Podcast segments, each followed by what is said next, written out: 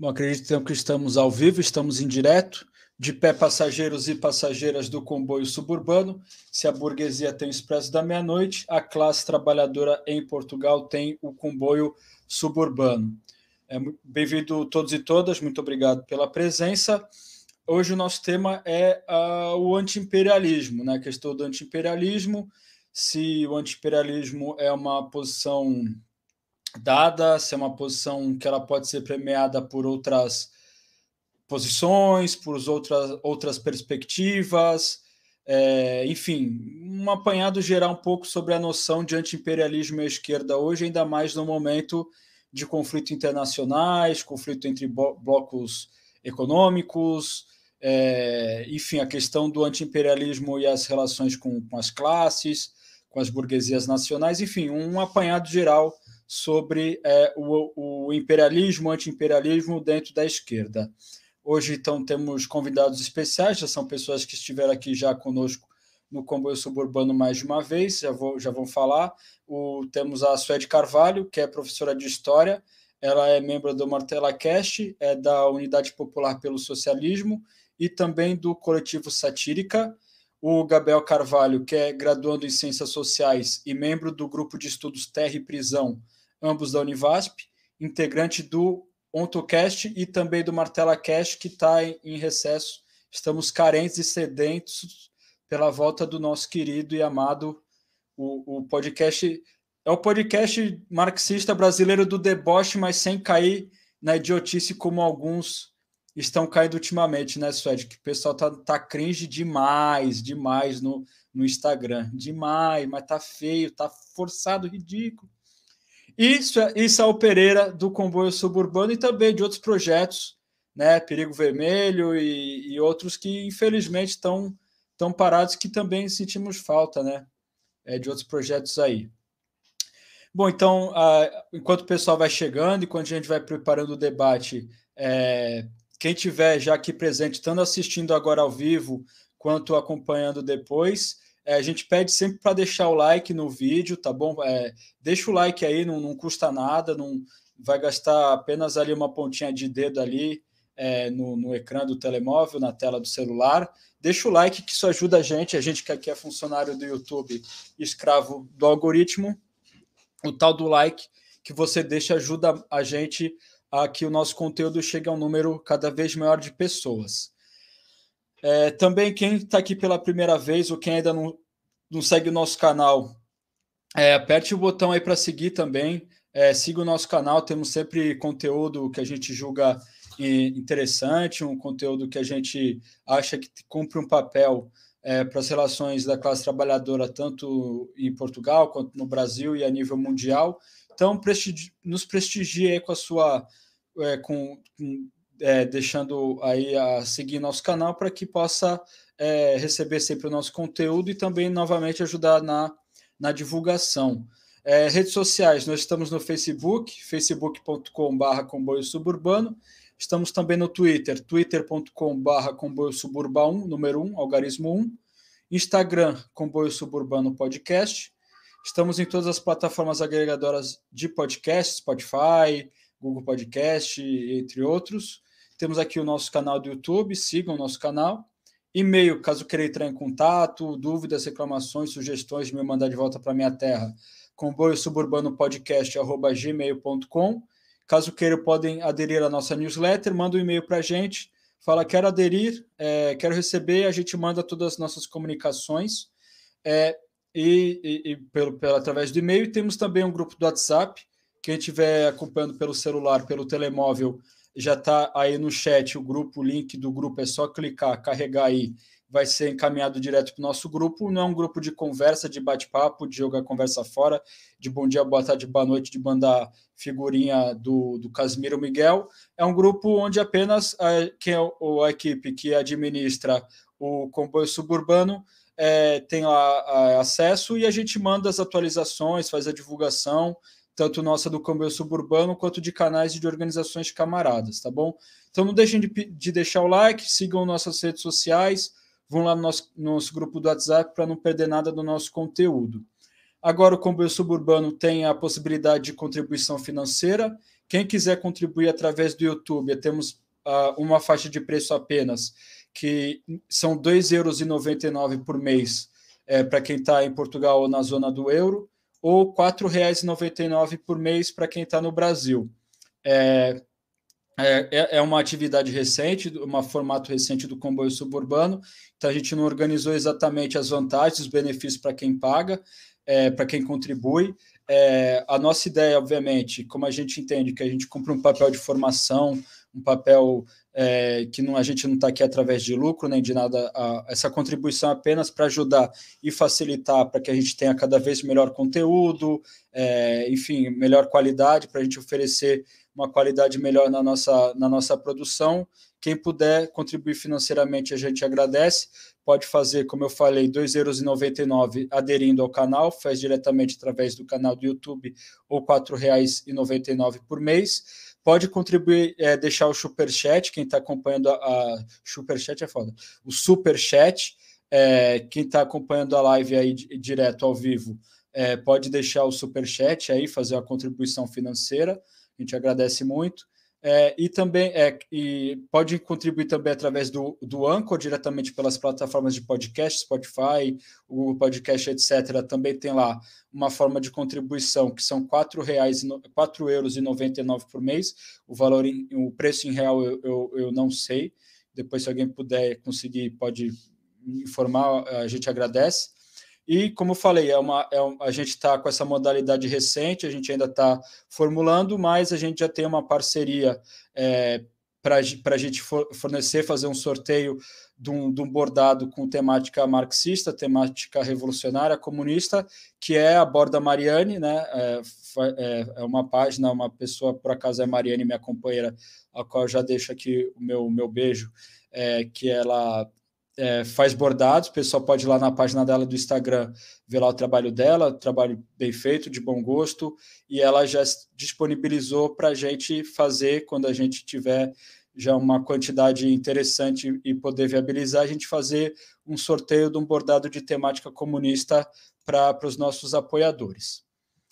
É, deixa eu só passar aqui enquanto o pessoal vai chegando, passar aqui algumas, algumas mensagens antes da gente começar o debate propriamente dito. É só assinalar então aqui, ó, o Zé Silva deu, deu boa noite. O Gerson Luiz Amaral dos Santos, boa noite aí, camarada. Gerson de Curitiba. Gerson, obrigado aí por participar. É, João Moreira, boa noite, camaradas. Queremos perigo vermelho sobre o futuro do Zelensky como ator da Netflix. Se ele sair vivo dessa, ele já está já tá, já tá no lucro. É, perigo vermelho, atenção ao câmbio euro-real nesses valores, que parece ter evoluído de forma bastante caótica. Vamos ficar, é, vamos, vamos ficar atento aí, mas o Gerson falou: grande Lucas, o alerta. Não sei se acontece somente comigo, mas não estou recebendo a notificação do chat pelo YouTube. É, camarada, vê, é, vê a, a se está ativado o sininho aí no, no YouTube. Tem aí o sininho quando você segue o canal. É, provavelmente talvez não esteja ativo o sininho e por isso que aí não mande a notificação. Dá uma olhada. É, mas não, não seria inédito e não que a gente seja um nesse momento a gente cumpra bastante ameaça, mas não seria a primeira vez que páginas, veículos com, com temática semelhante com a nossa têm dificuldade de, de, de, divulgar o seu, o, seu, o seu conteúdo. Então a gente tem que tá, ficar atento aí, mas obrigado pela, pelo toque aí, pela, pela dica. É, o, o, João Moreira falou 4 euros, 4 euros 99 são 26 reais 60. Sim, só que no YouTube mesmo a, a, faixa é delimitada, acho que como é a faixa menor, é, eles fazem um valor ali. É, por exemplo, você, a gente tem a modalidade de contribuição financeira, que é o camarada. A gente, por enquanto, só tem uma. É, automaticamente, por defeito, né, como se diz aqui em Portugal, por, por, por automaticamente, o YouTube ele a faixa mais, mais menor dele é R$ 2,99 e R$ 4,99, não é uma conversão exata. Não é, não é só converter 2,99 para real, não. É, ele faz um preço ali que é um, o, o patamar mais baixo de acordo ali com a, com a, enfim, com a, enfim, com eles lá. Perigo Vermelho. Zelensky tem futuro como ator convidado em episódios especiais de séries e filmes de Hollywood, principalmente séries. Eu tô achando que ele vai fazer uma série junto com o Olavo de Carvalho, mas beleza. Zé Silva, estamos a ser censurados pelo Globalistas do YouTube. E a Mariane Valência, que tem aqui ó, a observação aqui, ó, ela, ela é, é, contribui com o canal. Já deixamos o agradecimento. Boa tarde, estamos aí, minha mãe Vendes. Beijo do Brasil. Beijo, meu amor. Beijo, Dona Com. É, bom, já temos aqui, já, já temos aqui o, o, os recados iniciais, já temos aqui uma audiência considerável. Acho que a gente já pode começar o debate em si, para livro do Gabriel, que está com a cara de quem está um pouco, um pouco ansioso para começar a falar. É, então, a temática, como eu falei, a gente vai falar da, da noção de anti-imperialismo hoje na esquerda, né? A gente está num momento aí de um, de um conflito aí que eu não vou entrar, até porque eu não tenho, eu mesmo não tenho opinião fechada sobre isso, mas ah, se diz que há um, um, um conflito interimperialista entre dois blocos imperialistas. Eu não vou entrar aqui na discussão, como eu falei, se a Rússia é um país imperialista ou não, porque, enfim, eu não sei mesmo, tá bom? Se alguém quiser entrar nessa, fica à vontade. É, mas, enfim, e, por exemplo, tem pessoas. É, tem pessoas aderindo a, a, a, tomar um certo lado no conflito porque um lado cumpre um papel anti-imperialista. Ou então a gente fala, vê muita gente aí que, infelizmente, na minha opinião, tem muita inserção dentro de um círculo intelectual da esquerda que fala que a China hoje cumpre um papel é, anti-imperialista, a Rússia do Putin cumpre um papel anti-imperialista, é, certas lutas cumprem um papel anti-imperialista, e eu acho que vale sempre a pena a gente tentar problematizar ou debater e ou eventualmente fazer a crítica se dentro da luta de classes, é, esse, esse papel anti-imperialista ele é real e se ele cumpre um papel no avanço da luta revolucionária. Então, tem, tem gente que vai achar que sim, que vale a, vale a pena, por exemplo, ir contra o, o imperialismo estadunidense ou, ou, da NATO, da União Europeia, mas também tem gente que entende que vale a pena é, é, contrapor essa noção de que você está apoiando um bloco burguês contra outro e que você não vai ter avanço para a classe trabalhadora ou para a construção da luta revolucionária dentro disso aí. Então foi essa motivação do, do, nosso da gente fazer esse debate hoje, tá bom? Então fique à vontade para deixar a opinião de vocês e a gente vai começar aqui pela ordem aqui na, na nossa na, na, nosso display aqui com com o Gabriel então que ele vai falar então primeiro sobre é, a opinião dele sobre essa questão do do antiimperialismo na esquerda hoje. Gabriel, muito obrigado pela presença, a palavra está contigo. Hum, não quero falar primeiro, não, Suede, mas enfim.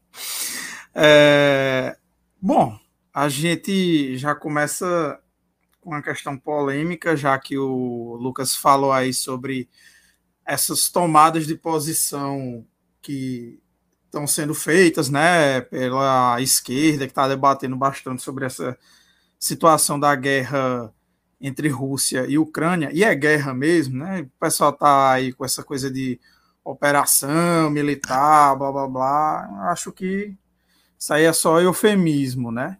Mas sobre essa questão em particular da Rússia e da Ucrânia, eu sei que o Lucas disse que ele não quer ter, tomar uma posição e tudo mais, mas eu particularmente sou da, da opinião que sim, é um conflito interimperialista entre a OTAN e a Rússia, né? A gente tem aí duas, dois blocos imperialistas aí, seja a Rússia com a sua influência aí no leste europeu, no Oriente Médio e tudo mais, e por outro lado, né, a Europa Ocidental com o bloco da OTAN. E quem é que vai se lascar nessa história, no fim das contas, como sempre, em qualquer outra disputa interimperialista, é a classe trabalhadora dos, desses dois países, né? E de quem mais se envolver nessa história. Tanto os trabalhadores russos que vão ser empurrados para esse conflito, quanto dos ucranianos, né? Eu queria começar falando um pouco mais assim, já que a gente está falando sobre essa questão do anti-imperialismo, é, que eu penso que ela é uma palavra de ordem muito torturada hoje em dia para se cair em certas posições equivocadas dentro da esquerda. Eu acho que o exemplo mais extremo disso foi o caso quando aconteceu a retirada das tropas dos Estados Unidos ali do Afeganistão, e a gente teve o PCO né, comemorando aquela saída dos Estados Unidos e a subida de poder do Talibã, como se o Talibã representasse uma força progressista de um ponto de vista anti-imperialista para o Oriente Médio especificamente para o Afeganistão, né? E fora todas aquelas tretas que a gente teve, né? O pessoal esperando um posicionamento, por exemplo, da China, né? A China estava bastante numa posição bastante delicada ali, até pela questão da fronteira com o Afeganistão, a situação dos uigures e tudo mais, né? Que se, seriam ali ligados a esse islamismo extremista radical ali que o Talibã representa. Mas aí aquela coisa que é importante a gente sempre lembrar que o próprio Talibã foi um grupo que descendeu de um grupo islâmico radical armado e treinado pelos Estados Unidos, que é dos Mujahidins, né? Mujah... Acho que é Mujahidins, Mujahidins, enfim que tinham sido armados para tirar a influência soviética daquela região ali, Cazaquistão, Afeganistão e tudo mais. Né, e houve esse conflito ali entre as forças soviéticas e esses grupos paramilitares armados pelos Estados Unidos até o final da década de 70, quando houve aquela retirada é, finalmente do, das tropas soviéticas ali da região. Ou seja, é um grupo que era armado e treinado pelo imperialismo para retirar a influência de um país que, para o bem ou para o mal, com todas as suas é, deficiências, né, era uma experiência de socialismo real, não gosto desse termo, mas enfim, é o que se usa, né? E que hoje, por estar em contradição com o imperialismo estadunidense, automaticamente acaba sendo tratado como se fosse uma fosse uma, como se diz, uma força progressista por, por ser supostamente anti-imperialista. Mas aí a gente, né?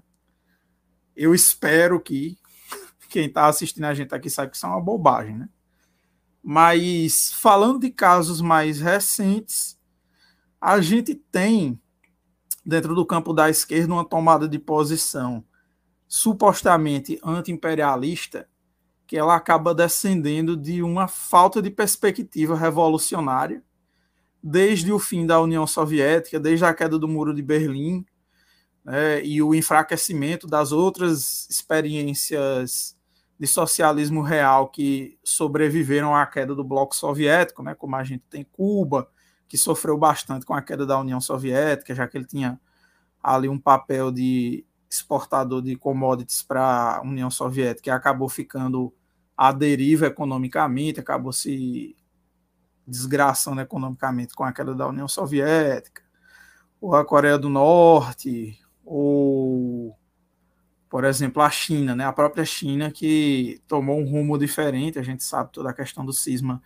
sino-soviético, a questão também da divergência na forma de conduzir essa transição socialista que houve entre China e União Soviética, que levou inclusive a disputas na própria no próprio campo de influência dessas duas experiências socialistas e os países que estavam dentro do seu campo de influência, né?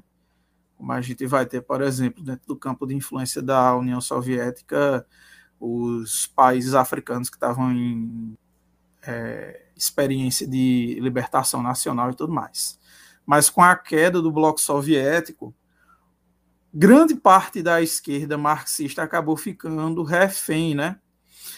Ficou refém não, ficou órfão, né, de uma experiência para se espelhar, vamos dizer assim, né? Diante da barbárie capitalista que se acentuou principalmente depois da década de 70, que é quando a gente vai ter a derrocada daquele capitalismo supostamente de bem-estar social, né? aquele capitalismo de welfare state, capitalismo social democrata da Europa Ocidental, que era o que rivalizava com os padrões de qualidade de vida dos países socialistas, né? que com a crise estrutural do capitalismo nos anos 70 vai ter sua derrocada econômica e a maioria do mundo, e isso cristalizado em formas ideológicas como, por exemplo, os diagnósticos de um Fukuyama, né, acabam caindo naquele realismo capitalista, entre aspas, para citar aí uma obra que está bem em voga ultimamente, mas nesse realismo capitalista de que a forma neoliberal do capitalismo é essa forma final da humanidade que acabou sendo como se fosse assim o fim da história, digamos assim. Né? O problema é que, como a gente gosta de dizer, a história não acabou, né? E acabou que o diagnóstico do senhor Fukuyama se provou estar desgraçadamente errado. Né? Na verdade, continuamos aqui numa evolução dentro dessa, dessa, desse desenvolvimento histórico que não está levando a gente para um caminho mais racional, mais humanizado, mais. Como eu posso dizer? de qualquer forma progressista de um, de um, de um ponto de vista de qualidade de vida humana. Né? A gente vê, na verdade, que a humanidade está fazendo o caminho inverso. E eu penso que o ocaso ambiental que o capitalismo produz é a forma mais bem acabada dessa falta de perspectiva, né? Aquela coisa que o Mark Fisher diz que é mais fácil a gente imaginar o fim da humanidade do que o fim do capitalismo. E diante dessa falta de perspectiva, acaba que certas palavras de ordem, como eu posso dizer, pragmáticas, quando ainda existia um bloco socialista na humanidade, né, que após a queda desse bloco socialista acaba se tornando quase que uma palavra vazia, né? Eles acabam se tornando boias de salvação, vamos dizer assim, né? Um, um bote de salva-vidas para essa esquerda marxista tradicional que, na falta de uma experiência para se espelhar, acaba se pendurando nessas experiências supostamente progressistas, supostamente anti-imperialistas, né, que vão se cristalizar aí nas formas de regimes como, por exemplo, a teocracia iraniana, mais recentemente o regime sírio, né, de Assad, muitas pessoas que se espelhavam também, por exemplo, no regime de Muammar Gaddafi, inclusive pessoas que se espelhavam em experiências como a do Iraque, Saddam Hussein. Uma coisa engraçada que eu, eu lembro quando eu era criança ainda, eu vi um picho do, creio que do PCR, numa ponte aqui na minha cidade, que falava sobre é, viva a resistência do povo iraquiano, celebrando né, é, o atentado da, das Torres Gêmeas, né, celebrando o Osama Bin Laden. Né, eu achei aquilo ali uma coisa muito é, bizarra. É, mas, enfim. Entre outras, entre outras bizarrices desse tipo. Mas hoje, né, para conectar com essa situação que a gente está observando na Rússia e Ucrânia, né, a gente percebe vários setores da esquerda, esquerda marxista, né, dita esquerda radical, que tomam uma posição praticamente acrítica em relação ao lado russo dessa questão, né, defendendo, até mesmo romantizando, vamos dizer assim, né, a posição do Putin, porque ele estaria sendo esse sujeito que representa uma oposição ao bloco imperialista estadunidense, representado pela OTAN e tudo mais. Né? E como eu já falei no início da minha fala, eu não percebo assim, né? Eu percebo que, na verdade, se trata de uma disputa interimperialista. Eu acho que se, não se trata de um governo que tenha qualquer tipo de posição progressista na falta de, uma, de um termo melhor, mas para usar termos aqui mais próximos do que a gente vai tratar na nossa discussão, eu não penso que represente dentro dessas disputas interimperialistas né, qualquer tipo de posição que vai fazer, né, vai trazer um avanço do ponto de vista da luta de classes para a classe trabalhadora. Nem sequer é, no sentido da, da própria classe trabalhadora russa, quanto mais da classe trabalhadora de um ponto de vista mundial. Né? Eu queria deixar essa provocação inicial mesmo, porque eu acho que a discussão vai ficar mais bem clareada conforme a gente for discutindo aqui com os nossos ouvintes essas questões.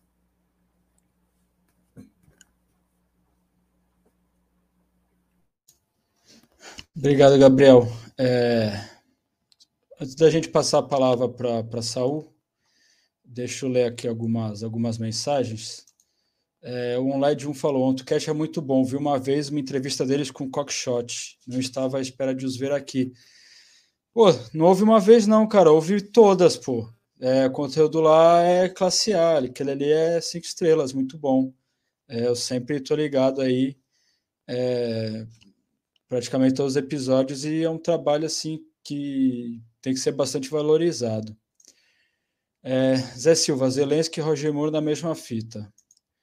Eu comentei aqui porque o, o, Gabriel falou que eu não queria entrar na, na discussão se, se a Rússia é imperialista, se é um conflito interimperialista. Eu falei, não é que eu não quero, é que eu não sei mesmo. Eu li o, o imperialismo, né, última etapa, etapa final do Lenin, já tem um tempo, eu teria que reler assim,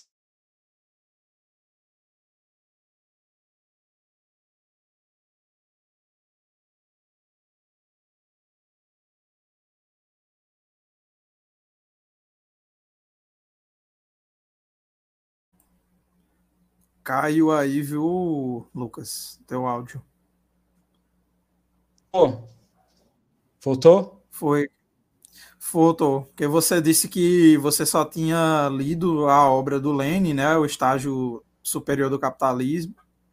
Aí seu áudio cortou.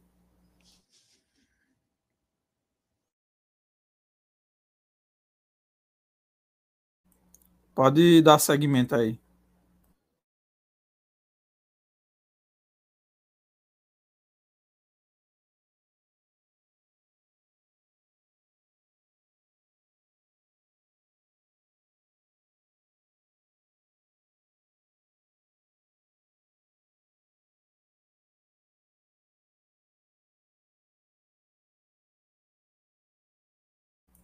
Eita ferro. Naquela hora. E aí, minha gente? Saul, Suede. Caiu. Caiu mesmo? É, aqui para mim é, tá, tá congelada a imagem tá dele. Congelado, vamos, vamos aguardar que ele volta aí. Sim, sim. Eu, Depois, quando for para estava... colocar no feed a, a live, corta essa parte. é, vou fazer o. Pode ser corte. Tem uma coisa que o Zé Silva falou aqui, que a humanidade está funcionando cada vez mais como funcionava antes das experiências socialistas. Estamos cada vez mais perto do mundo do início do século XX. Acho que é pior do que isso, viu, Zé? Eu acho que, na verdade, a gente está muito pior do que o mundo do início do século XX. Né? Porque, supostamente, você teria como eu posso dizer, ali no início do século XX. É, veja, olha o caso do Brasil, né? Não sei como é na Europa, mas isso Ed pode confirmar isso, mas aqui no Brasil, até, sei lá, uns 20 anos atrás, por mais merda que a gente tivesse de um ponto de vista econômico, falando enquanto classe trabalhadora, a gente tinha um mínimo de é, noção de direitos trabalhistas e tudo mais, eu penso que hoje a gente está pior do que isso, né? É, pior tinha um movimento. Tinha um movimento. É, Sim. A gente até conversou isso numa live do Martela Cast. Hoje a bancada da esquerda, entre aspas, no Congresso está muito maior do que era nos anos 90, mas nos anos 90 a gente barrava mais coisa do que barra hoje, sendo que tem mais deputados e senadores de esquerda. Né? Sim. Qual é a coisa? Qual é a diferença? Luta. Os movimentos Sim. faziam luta naquela época. Então, era melhor do que é hoje. É, porque é aquela coisa, né? A gente, antes né, do, do fim da, das experiências socialistas do socialismo real, né? Você ainda tinha uma esperança de superação do uhum. capitalismo e tudo mais. E agora, depois da, da crise estrutural do capitalismo e todas essas formas de, como é que eu posso dizer, superexploração do trabalho, de formas é, cada vez mais, como é que é que eles chamam? É, Uberizadas? É não, não, não é nem uberizada. É, é um... gig economy. Não, eles tem um, tem um eufemismo que eles usam, flexibilizado, né? Ah, Relações de trabalho flexibilizadas. é quanto mais flexibiliza. E isso principalmente depois daquela do que o pessoal chama, né, do modo de produção toyotista, que você vai ter uma descentralização da produção e tudo mais, isso vai afetando a... Sim. É. Não, não, o, toyotista hoje... mesmo. É, o, hoje, ah, Toyota mesmo. Descentraliza, né? Ele descentraliza é. a produção, que antes era. Você tinha aquelas grandes fábricas uhum. e tudo mais, uhum. e isso vai. Isso contribui, inclusive, para a gente chegar nessa na uberização hoje, né? Que uhum. você descentraliza a produção, você vai pulverizando a produção, uhum. justamente algo que contribui para. É, como é que eu posso dizer? Atrapalhar na organização dos trabalhadores, né? É. E aí hoje você tem uma noção assim de, de classe trabalhadora em que as pessoas não, não se sentem hoje, parte da classe, né? Não tem. É. Hoje, hoje ficou intancável. Ficou intancável o Bostil. É, ficou intancável o Bostil. Voltou?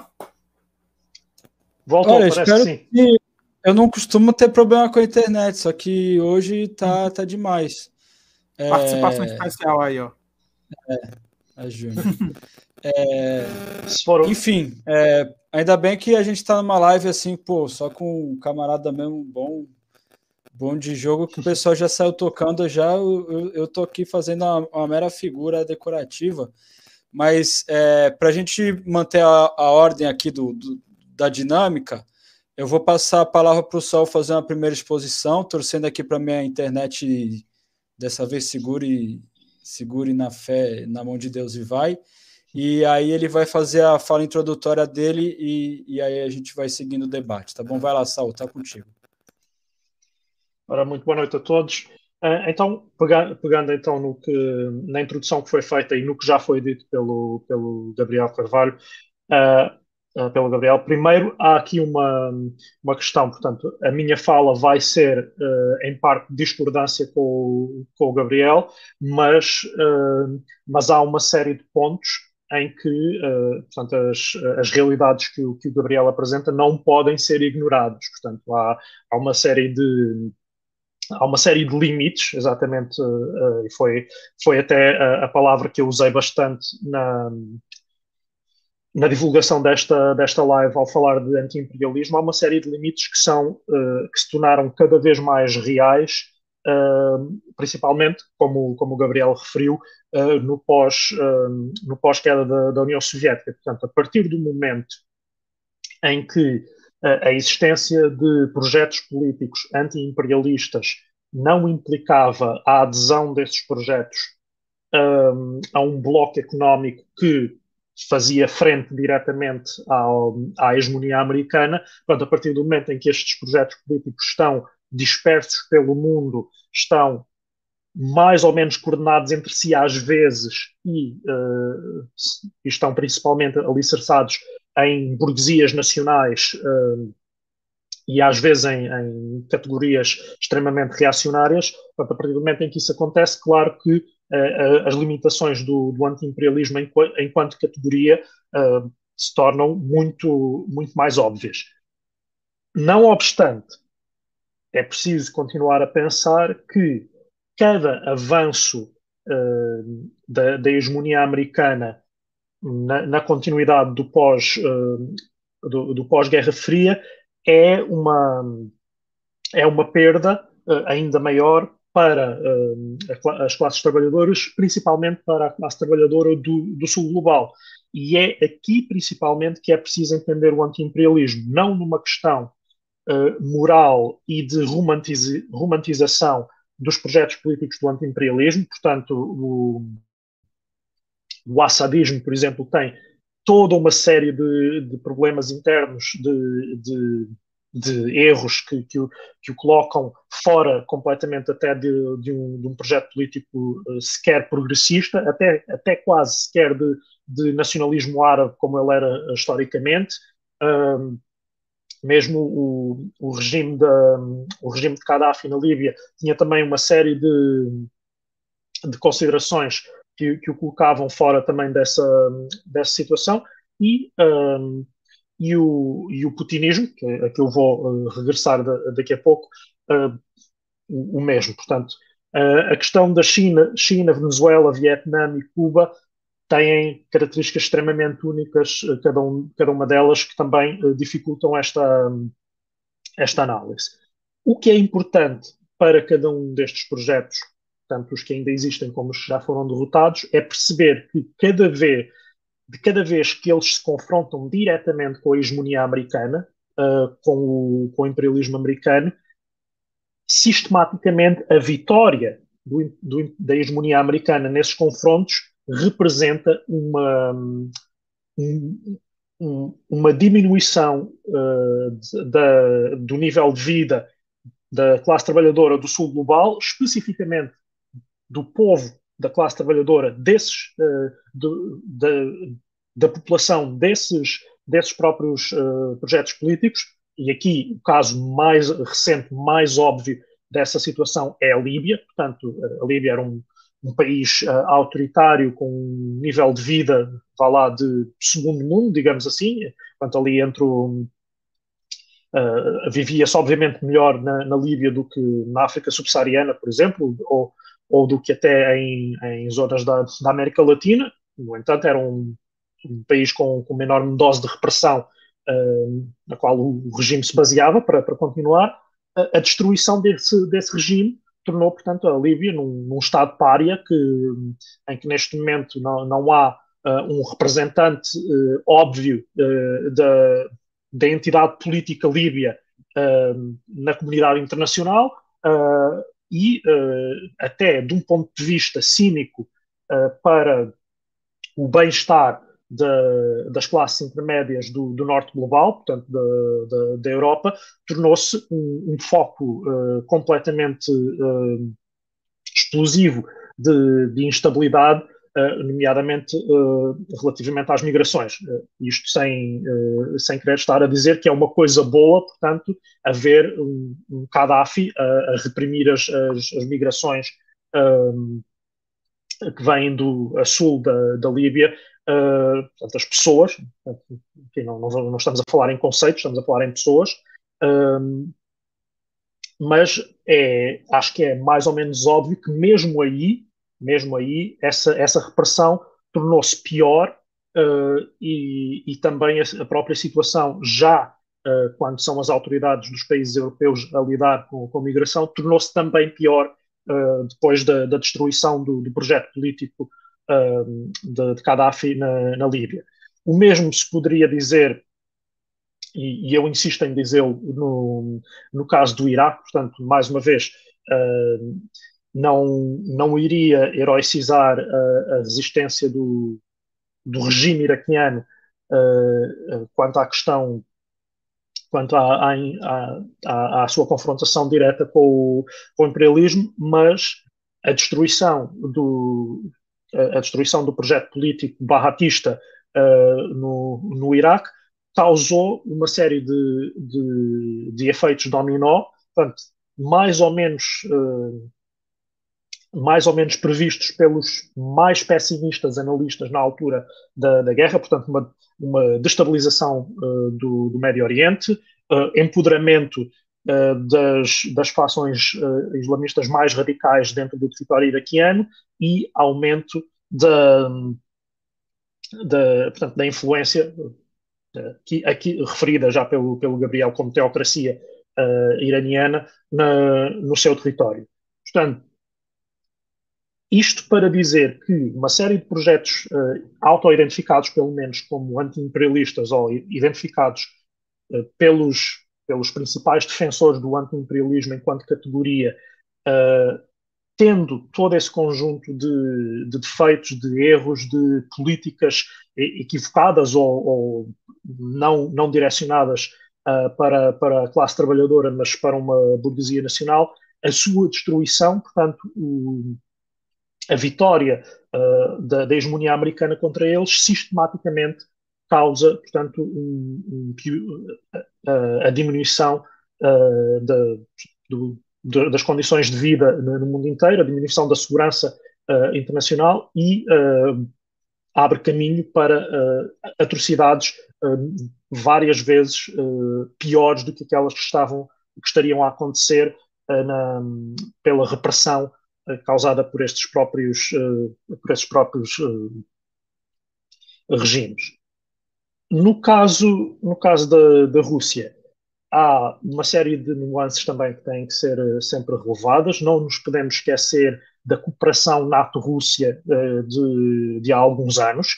Não nos podemos esquecer da tentativa até da própria Rússia de Putin, portanto, não, não era um, uma presidência anterior a própria Rússia de Putin de entrar na própria NATO, portanto, há, houve uma tentativa da Rússia de integrar esta, esta hegemonia, uh, em que termos não, não saberemos, uh, e os termos também da, da rejeição são de ser, portanto, de, os, os da, da, lógica das relações internacionais e os da lógica também de que a NATO, a NATO nasceu para ser uma organização hegemónica.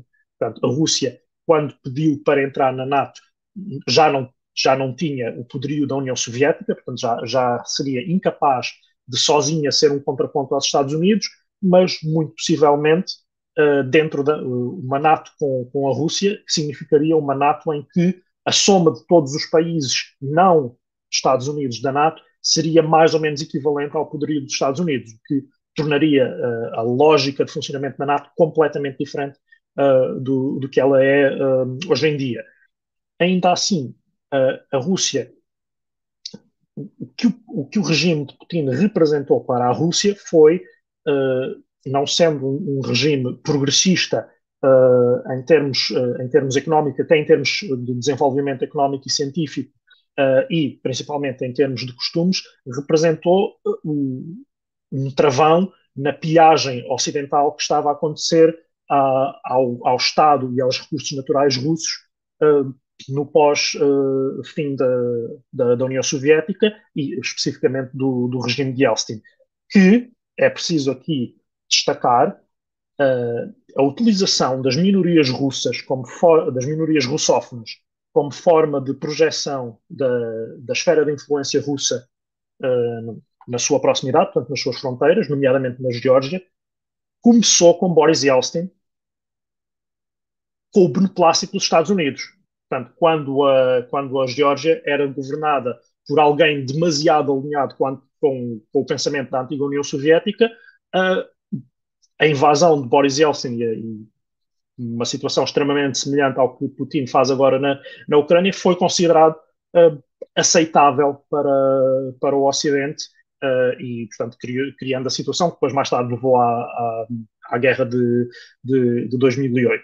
Isto só terminar dizendo os, os projetos políticos anti-imperialistas atuais uh, têm todos uma série de equívocos, uh, erros de, de, de, direção política e não, não apresentam em si, internamente, um, projetos de emancipação da classe trabalhadora, mas a sua destruição, a sua derrota, no, no contexto político atual, representa quase sempre uh, uma pioria das condições de vida das classes trabalhadoras em todo o mundo, nomeadamente no sul global e dentro das próprias fronteiras desses projetos políticos.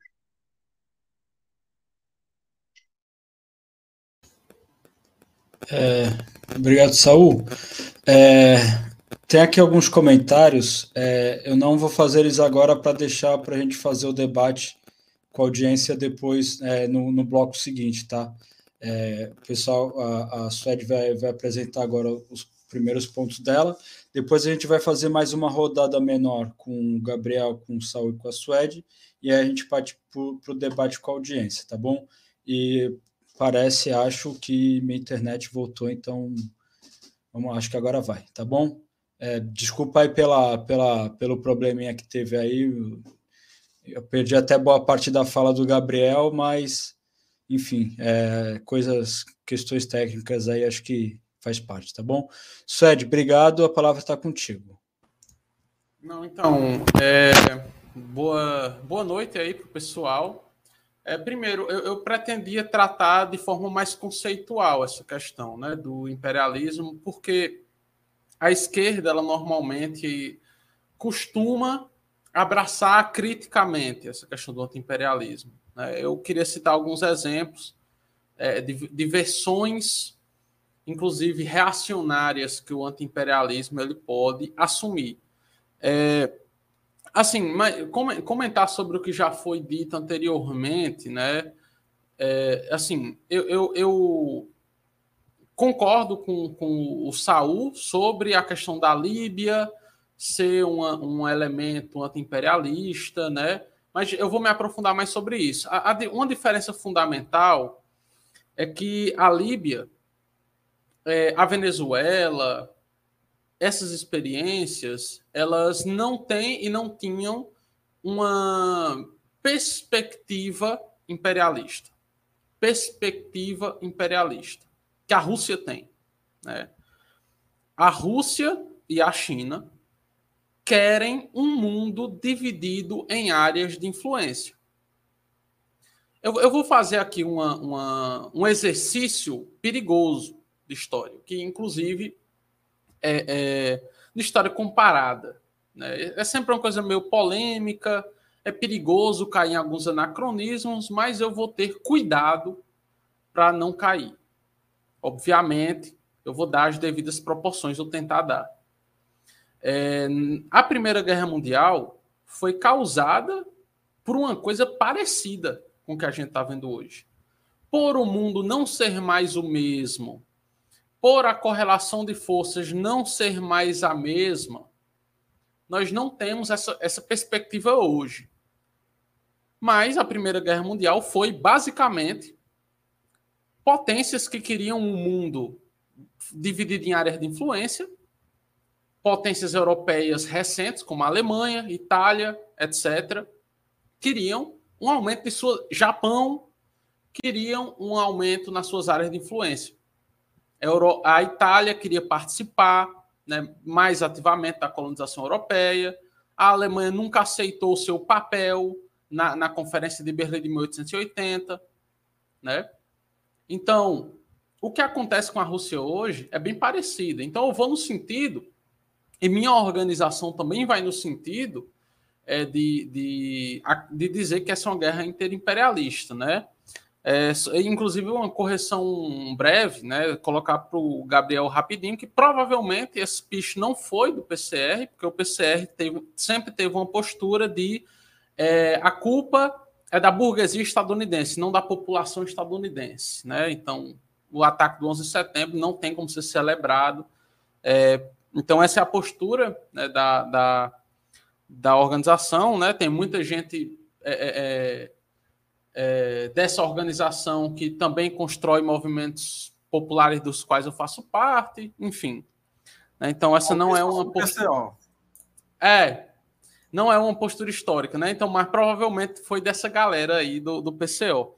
Mas, pessoal, a Rússia e a China elas interpõem o imperialismo estadunidense, eu vou concordar quase que plenamente com o que o Gabriel colocou, ela contrapõe o imperialismo estadunidense com uma perspectiva multipolar. O, o que é essa multipolaridade defendida pela China e pela Rússia?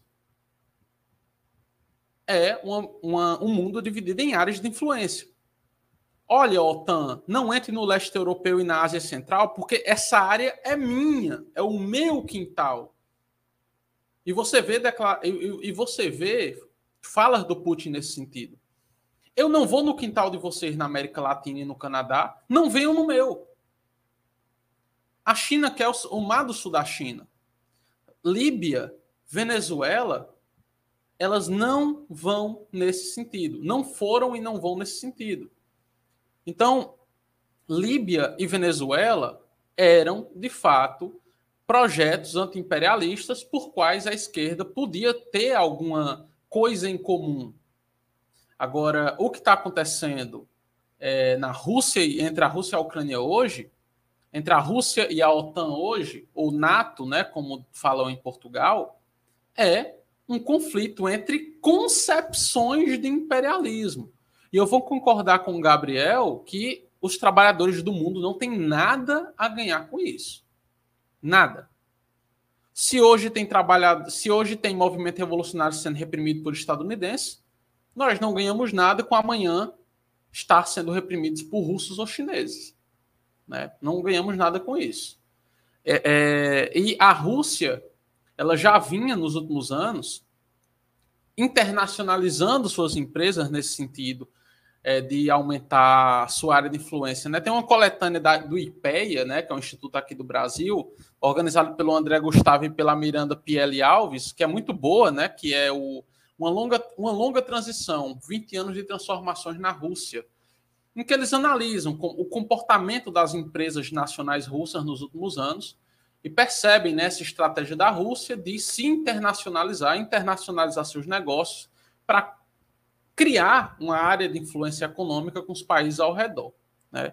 Então, eu acredito que seja desproporcional a comparação entre Venezuela, Líbia, a Líbia do Gaddafi com a Rússia. Né? Eram países que tinham intenções, perspectivas bem diferentes. Né?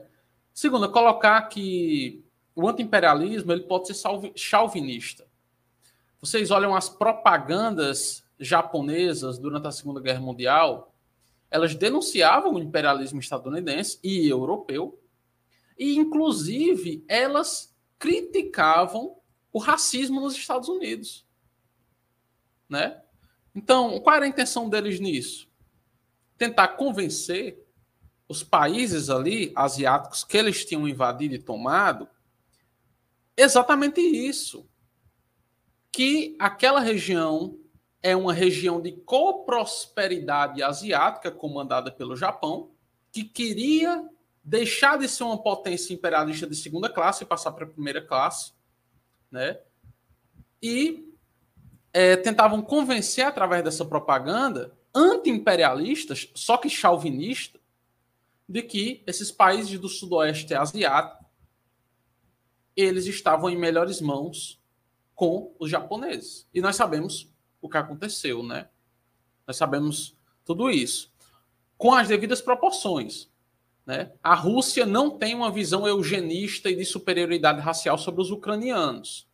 Pelo menos não segundo as últimas pesquisas de opinião daquele país. Então, dadas as devidas proporções, né? Eu estou fazendo essa comparação. Mas a situação geopolítica do Japão na Segunda Guerra Mundial com a da Rússia hoje, a situação geopolítica, não estou falando ideológica, geopolítica, é a mesma. Então, por que é que o Japão não é um. Não, o que é que a Rússia hoje não é uma potência imperialista e o Japão é? Né? O Japão na Segunda Guerra Mundial era. Né? Então, Essa é uma questão que nós precisamos ter cuidado na esquerda. O antiimperialismo pode ser chauvinista. Ele pode ser chauvinista. O antiimperialismo pode tomar forma de, de defesa de uma instituição nacional retrógrada, como foi no caso do Brasil. Os ouvintes brasileiros devem saber, né, e se não sabem, é, é, isso aconteceu os deputados e senadores brasileiros pró-escravidão defendiam que a Inglaterra defender o fim da escravidão no Brasil era imperialismo. Defender a instituição da escravidão era se colocar contra esse domínio estrangeiro, essa imposição estrangeira da Inglaterra. Defender a escravidão era, para esses deputados pró-escravistas, defender a instituição nacional. Né? Então, nem sempre uma postura imperialista ela vai ser progressista ou de esquerda. E quando ela é de esquerda, nem sempre ela é suficiente. Né? A Venezuela, por exemplo, tem uma postura anti-imperialista, mas não avançou na construção da superação, na construção do socialismo e da superação do capitalismo. Não superou estruturas capitalistas. E olha, a, e olha o que está acontecendo o povo venezuelano e a classe trabalhadora venezuelana não é dona dos meios de produção. Portanto, olhem as consequências. São antiimperialistas, mas não são donos do meio de produção. Então, ficam extremamente suscetíveis a ataques, a bloqueios econômicos. A Cuba passa pelo mesmo que a Venezuela, a Coreia do Norte passa pelo mesmo que a Venezuela, só que eles têm o controle das fábricas, têm o controle dessas estruturas, então conseguem resistir melhor e por mais tempo. Então a Venezuela pena muito mais por não ter se esforçado nesse sentido de superação capitalista e ter se prendido nesse recurso né, de, de apenas anti-imperialista, esse papo de capitalismo do século XXI, que nada, nada mais é do que keynesianismo. Né? Então, é, espero ter sido claro, espero ter conseguido sintetizar e obrigada.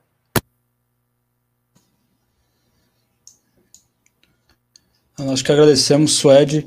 É, a gente está com a audiência crescendo, aproveitar para pedir novamente o pessoal que está assistindo ao vivo, em direto ou depois, deixa o like, que isso ajuda muito é, com os algoritmos e ajuda muito na divulgação. Só, como eu falei, a gente vai ter mais uma rodada de fala do, dos convidados, da convidada, e, e depois a gente vai fazer a, a, a, o debate com, com a audiência, então pessoal vai deixando aí os comentários, vai deixando perguntas aí, sugestões e, e, e, e divergências e críticas, e, enfim. É, mas só assinalar aqui, é, é, o, o, Rui Martins deixou aqui saudações. É, o Leonardo Souto, ó, grande comboio, sempre firmes na trincheira da classe trabalhadora. Saudações revolucionárias diretamente das veredas dos sertões mineiros. Saudações, camarada. Eu aqui digitei aqui, é uma notícia que eu verifiquei agora há pouco, que eu registrei aqui o falecimento da Madeleine Albright, que foi secretária de Estado dos Estados Unidos, do governo Clinton, quando teve a, a, o ataque e a destruição da NATO, né, dos Estados Unidos na Iugoslávia. Então, né, é, é, fico muito triste com uma notícia dessa, né, e sempre aqui deixando que não somos coveiros. É, aqui deixa só assinalar aqui mais alguns. É, o Leonardo também está triste, tanto quanto nós. É, vamos passar então para a rodada seguinte aí de, de falar do, dos nossos convidados. A palavra agora está com o Gabriel.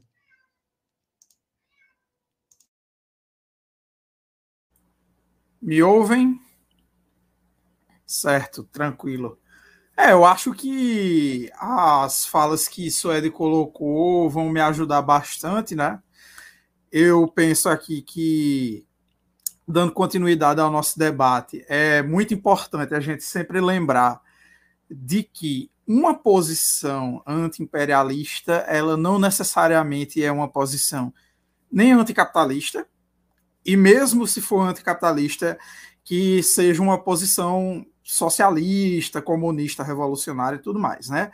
É, o Perigo Vermelho comentou aqui, os neovarguistas atualmente seguem também essa linha chauvinista, e é exatamente isso. No Brasil, a gente tem um grande exemplo, né? além do exemplo que a Suede já deu, sobre a posição dos senhores de escravos no Brasil, que se colocavam contra o imperialismo britânico a favor da continuidade da escravidão. Isso, inclusive, está muito ligado ao que eu pesquiso, né, que já que eu, eu pesquiso sobre segunda escravidão, e a segunda escravidão ela é justamente a continuidade da escravidão após a proibição do tráfico de escravos pelo Império Britânico, que foi a forma que o Brasil se inseriu dentro do, dentro do capitalismo globalizado ali do século XIX, com a Revolução Industrial e tudo mais, e o que fez parte né, dessa inserção do Brasil foi justamente a continuidade da escravidão como sendo o fortalecimento da força de trabalho com a força de trabalho escrava, já que o Brasil ainda não tinha um proletariado né, bem é, desenvolvido, a gente tinha trabalhadores livres que era um número ínfimo, então logo um proletariado no Brasil era uma coisa assim extremamente incipiente. Então foi realmente a mão de obra escrava que moveu a, o desenvolvimento da indústria, entre aspas, brasileira, porque a indústria nessa época é importante lembrar que se tornava é, qualquer tipo de produção manufatureira, não é, não é, necessariamente a imagem que a gente tem de uma indústria, né? Enfim. Inclusive, a, a publicação que a gente pesquisa se chama justamente o Auxiliador da Indústria Nacional, né? Que era a, a publicação desses senhores de escravos interessados nesse desenvolvimento econômico brasileiro. Mas aí, como eu, como eu ia dizendo, né, esse anti-imperialismo ele também pode assumir formas reacionárias. Né? Aqui no Brasil a gente tem com o caso do Vargas, já que o Perigo Vermelho perguntou sobre os neovarguistas, que aí você vai ter um pessoal passador de pano do Vargas, né? Que vale sempre lembrar, tinha simpatias pelo fascismo, né? Perseguiu comunistas e tudo mais. Você fala, ah, mas ele também é, perseguiu os integralistas e tudo mais. É aquela coisa, né? É, às vezes rola um, um, um, canibalismo, mesmo nos setores reacionários. Né? É só a gente lembrar é, da Noite dos Cristais ali, quando os nazistas eliminaram a ala mais radical do, do próprio partido nazista. É, o fascismo português, vale, vale lembrar. E essa, esse lado reacionário que pode ser assumido pelo anti-imperialismo, a gente tem tanto exemplos mais antigos, como eu dei o exemplo do Vargas, né? É, e o próprio exemplo do fascismo, o fascismo italiano, ele assumia várias vezes é, certos motivos no seu discurso é, anti-imperialistas. Né? As pessoas podem dizer, ah, é pelo passado socialista do Mussolini. Não é isso, é uma, é uma visão realmente chauvinista. Né? Países que, não, que estão fora de, do centro do capitalismo, como a Itália antes da, antes do fascismo, antes de ter todo, toda uma consolidação da sua, da sua unificação e tudo mais, ela se colocava como esse país é, atrasado dentro do desenvolvimento capitalista que queria se inserir na disputa imperialista, como a gente sabe, né, que o, o fascismo italiano ele tinha como projeto justamente aquela reconquista do, do, da zona de influência do antigo Império Romano, né? E, e abraçar justamente ali o norte da África, tanto que foi justamente para onde o, o fascismo italiano rumou, né? Argélia, Tunísia.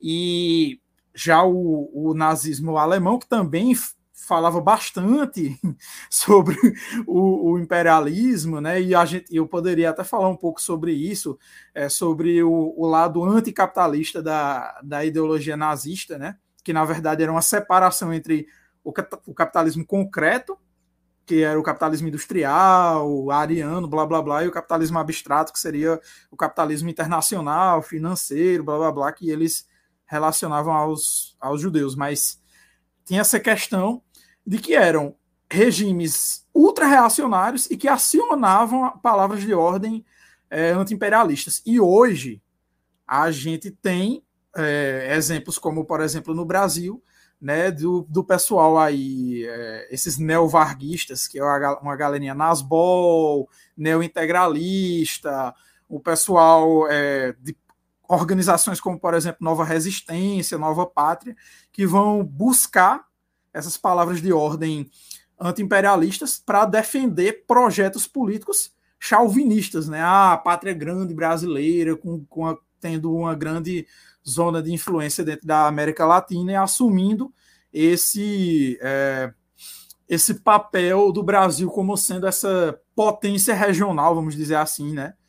Ou seja, é anti-imperialista para a ingerência do, do imperialismo norte-americano no Brasil norte-americano e europeu ocidental, mas é imperialista no sentido de, de ter um subimperialismo, vamos dizer assim, né, para usar a palavra da teoria marxista da dependência, um subimperialismo de, de ser essa pequena potência regional assumindo ali também o seu, o seu caráter chauvinista. Eu penso que isso é uma palavra que eu quero colocar aqui para a gente entrar mais na discussão sobre os limites do, do anti-imperialismo. Né? Perfeito, Gabriel. Só assinalar aqui uma observação. O Leonardo Soto falou que o JK, o Juscelino Kubitschek, era pró-Salazar. Não, não sabia. Do... Se tiver mais material sobre. E o Zé Silva falou: Mussolini dizia que a Itália era uma nação proletária explorada pelas potências centrais. É, é. Mas é, eu acho que o, o, o Gabriel, acho que a Sueli falou bastante nisso também, que tem muito a gente vê reflexo muito disso nessas organizações aí, nas BOL, é, é, esse na verdade, acaba sendo o grande motivo da, da gente estar tá fazendo essa discussão, que é esse anti-imperialismo torto, né? Anti-imperialismo que não é necessariamente. Quer dizer, é, eu não sei, não sei onde é que eu vi recentemente, eu acho que na verdade foi até uma discussão que o Gabriel participou, com anti, um anticapitalismo que não é socialista, não é revolucionário, né? É, é, é, é, é isso, uma, é, propõe soluções. É, o Gabriel abriu o microfone, fala aí, Gabriel. É, porque é um anticapitalismo que ele não defende um avanço para além da forma capitalista, mas um retrocesso para um capitalismo supostamente. É, como é que eu posso dizer? Um, um, um, um capitalismo ideal, limpo. Ideal. Tem as suas formas. Hã? Ideal, é, moral. capitalismo, é, um capitalismo ideal, moral, ligado à produção, que não está ligado às formas abstratas do capitalismo. E o nazismo é, enquanto ideologia, a realização mais avançada desse anticapitalismo reacionário, né? Exatamente. É, Saul, é, tua fala complementar aí, por favor. Ora, hum, então, para, para complementar aqui o que, o que já foi dito, e mais uma vez, hum, voltando a dizer que os, os limites do, do anti-imperialismo apontados pelo, pelos meus camaradas de debate, pelo, pelo, pelo, pelo Gabriel e pela Suede, uh, quase todos eles estão corretos, apontados como limites do, do anti-imperialismo. Ainda assim, uh, continuo sempre a, a, a, dizer que há, continua a haver uma utilidade política do anti-imperialismo, uh, mais uma vez, até determinados limites, portanto, não, Uh, não, não vamos seguir a, a, linha da política operária que dizia que o Estado Islâmico era anti-imperialismo uma luta anti-imperialista legítima, por exemplo, isto chegou a ser dito com cara séria por, por ativistas uh, que escrevem na internet em, em Portugal. Um, isso, obviamente, que é, que é um disparate, mas uh, a, luta anti-imperialista e, uh, mais uma vez, o confronto das. o confronto da, da hegemonia, seja uh, inglesa, inglesa no, nessa, nesse período desses anti-imperialismos também chauvinistas, como americana agora, é, tem sempre algum tipo de uh, contribuição útil para uh, o avanço da, da classe trabalhadora, ou pelo menos deve ter. E isso é uma das questões que leva também ao aumento dos limites do, do anti-imperialismo em, enquanto categoria uh, atualmente, portanto, há, há cada vez maior confrontação do anti-imperialismo com os seus limites, que é a ausência de uma classe trabalhadora organizada capaz de, se, de aproveitar essas contradições para avançar, para avançar na sua organização, para avançar na tomada de poder. Uh, isto podemos, uh, podemos ver em muitos casos. Portanto, se houvesse, uh, vamos pura e simplesmente ao, ao, ao caso russo, e isto assumindo uh, neste caso, portanto, para, esta, para este exercício de, de, hipótese política, para este exercício mental, assumindo a Rússia como anti-imperialista, ou pelo menos essa confrontação como uma confrontação do imperialismo americano contra algo que, que se opõe a ele. Se houvesse uma classe trabalhadora organizada naqueles territórios, portanto, na, na Ucrânia, na Rússia, nos dois lados, ou pelo menos no, na, nas zonas em que, em que o confronto é mais, eh, é mais intenso, em que esta guerra é mais intensa, haveria a capacidade de haverem avanços reais da classe trabalhadora naquele território. Portanto, se fosse por deserções em massa de unidades militares de ambos os lados que, que se organizassem depois como eh, como exércitos populares, fosse uh, uh, a criação de, de zonas libertadas uh, que, que, fossem de facto portanto, zonas geridas por, por concílios trabalhadores. Portanto, se, se houvesse de facto uma classe trabalhadora rigorosamente organizada nesse território, por exemplo, haveria essa possibilidade de, de existir esse avanço. Também na, em outras situações em que o, a hegemonia americana atual uh, se confronta com projetos anti-imperialistas uh, limitados se houvesse nesse contexto uma classe trabalhadora organizada, tanto do lado de uma possível derrota ou revés americano uh, ou da hegemonia americana contra essas potências, contra esses uh, projetos políticos anti-imperialistas, como do lado uh, dos territórios governados por esses projetos políticos, essas classes trabalhadoras teriam a capacidade de, organizadas, aumentar o seu poder, aumentar a sua, a sua capacidade de, de ação política. E a ausência da organização da classe trabalhadora, a ausência do movimento organizado atual é o que é uma das principais uh, uh, categorias que contribui exatamente para que uh, o anti-imperialismo, enquanto categoria, se confronte cada vez mais com, com, estas, com estas limitações. Agora, se no contexto deste mundo multipolar, uh, destas confrontações interimperialistas, se ainda está para vir uh, a emergência de uma, de uma classe trabalhadora organizada que consiga aproveitar esse, esses confrontos? Pode ser que sim, e, e por isso mesmo é que uh, afirmarei sempre que a confrontação da hegemonia americana uh, com, com esses projetos é importante, é importante que ela aconteça, é importante que a hegemonia americana uh, não, não, continue, não tenha rédea solta pelo mundo. Só mesmo para terminar,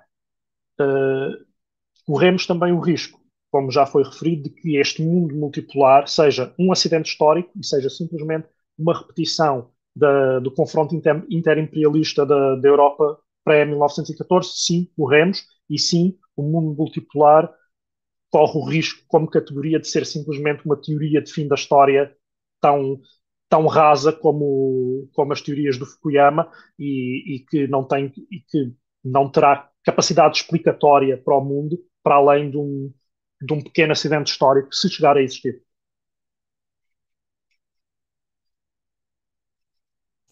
Obrigado, Saul. É, Suede, sua fala complementar, por favor. É só deixar registrado aqui que está chovendo no Cariri. São muito bom.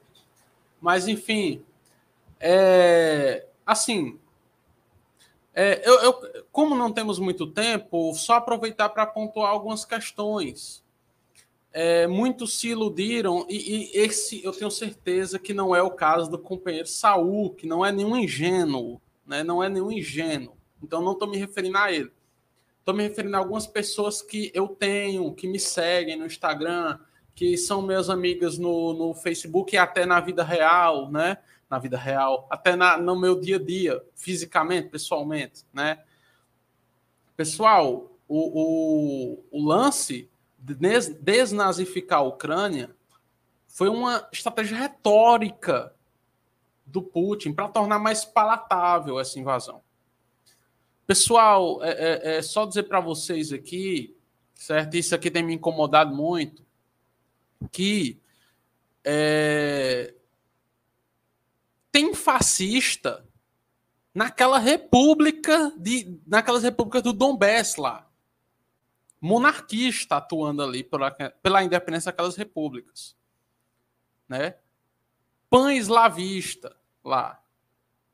Então, é, é, eu, não, eu não entendi, na verdade, qual o ponto de, algumas pessoas comemorando a independência dessas repúblicas. Não, eu não entendi. Óbvio que tem Partido Comunista lá, mas aqui também tem. Né? Mas, enfim, é, os movimentos fascistas foram essenciais para a construção de identidades românticas e nacionalistas chauvinistas nas repúblicas soviéticas e na construção de movimentos que aceleraram a desintegração daquele país e da experiência que, como o Gabriel falou, eu também tenho críticas a esse termo, de socialismo real. Né? Gostemos ou não da União Soviética, fascista levava porrada lá. Né? E quando teve a perestroika e a glasnost, eles tiveram mais liberdade de fala e foram financiados em, é, é, por pela Rádio Free Europe, né, etc. Então, qual a diferença da Polônia, da Ucrânia, da Hungria e de outros países pós-soviéticos ou pós-bloco soviético. Esses países liberaram os símbolos. Agora, na Rússia, você tem os nazibol, como o Gabriel colocou, no Partido Liberal né, Nacional Russo, né? E é só a gente ver pelo Brasil, pessoal. Vamos ver o exemplo brasileiro. Bolsonaro não se elegeu por um partido N, A, Z, I do Brasil. Bolsonaro se elegeu por um partido chamado Partido Social Liberal. Então, para o Putin, pode ser fascista, desde que não levantou suástica.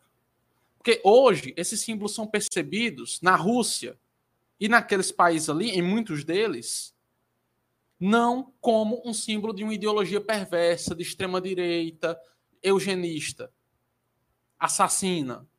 É percebido como um símbolo anti-russo, símbolo de uma, de uma ideologia de um invasor externo. Né? Então, é, é, é, vamos parar de achar que o Putin está tentando desnazificar alguma coisa, porque se ele fosse para desnazificar alguma coisa, ele que começasse pela Rússia, o que ele não está fazendo. Né? Os fascistas russos têm ampla liberdade de influência lá. A igreja ortodoxa e o pessoal que defende uma atuação da igreja ortodoxa na política está cada vez mais poderoso na Rússia. Tem estátua da Rússia na Rússia representando figuras históricas daquele país com o rosto do Putin. Um nacionalismo extremo, chauvinista. Pelo amor de Deus, pessoal, não é possível que vocês sejam tão ingênuos a ponto de comprar uma retórica barata do Putin para tornar uma invasão, essa invasão mais palatável. Né? Não é o caso do companheiro Saul, do camarada Saul, obviamente. Né? Mas é o, é o caso de muita gente. Inclusive, eu tenho, eu, tenho, eu tenho discutido cotidianamente com pessoas no meu Instagram, no meu Facebook, né, que vem dizer que eu está colocando essa, essa invasão como interimperialista, eu estou passando pano para nazista. Pelo amor de Deus. É de uma ingenuidade abissal, aterradora isso. Cresçam, cresçam, aprendam o que é propaganda, descubram como símbolos políticos funcionam, né?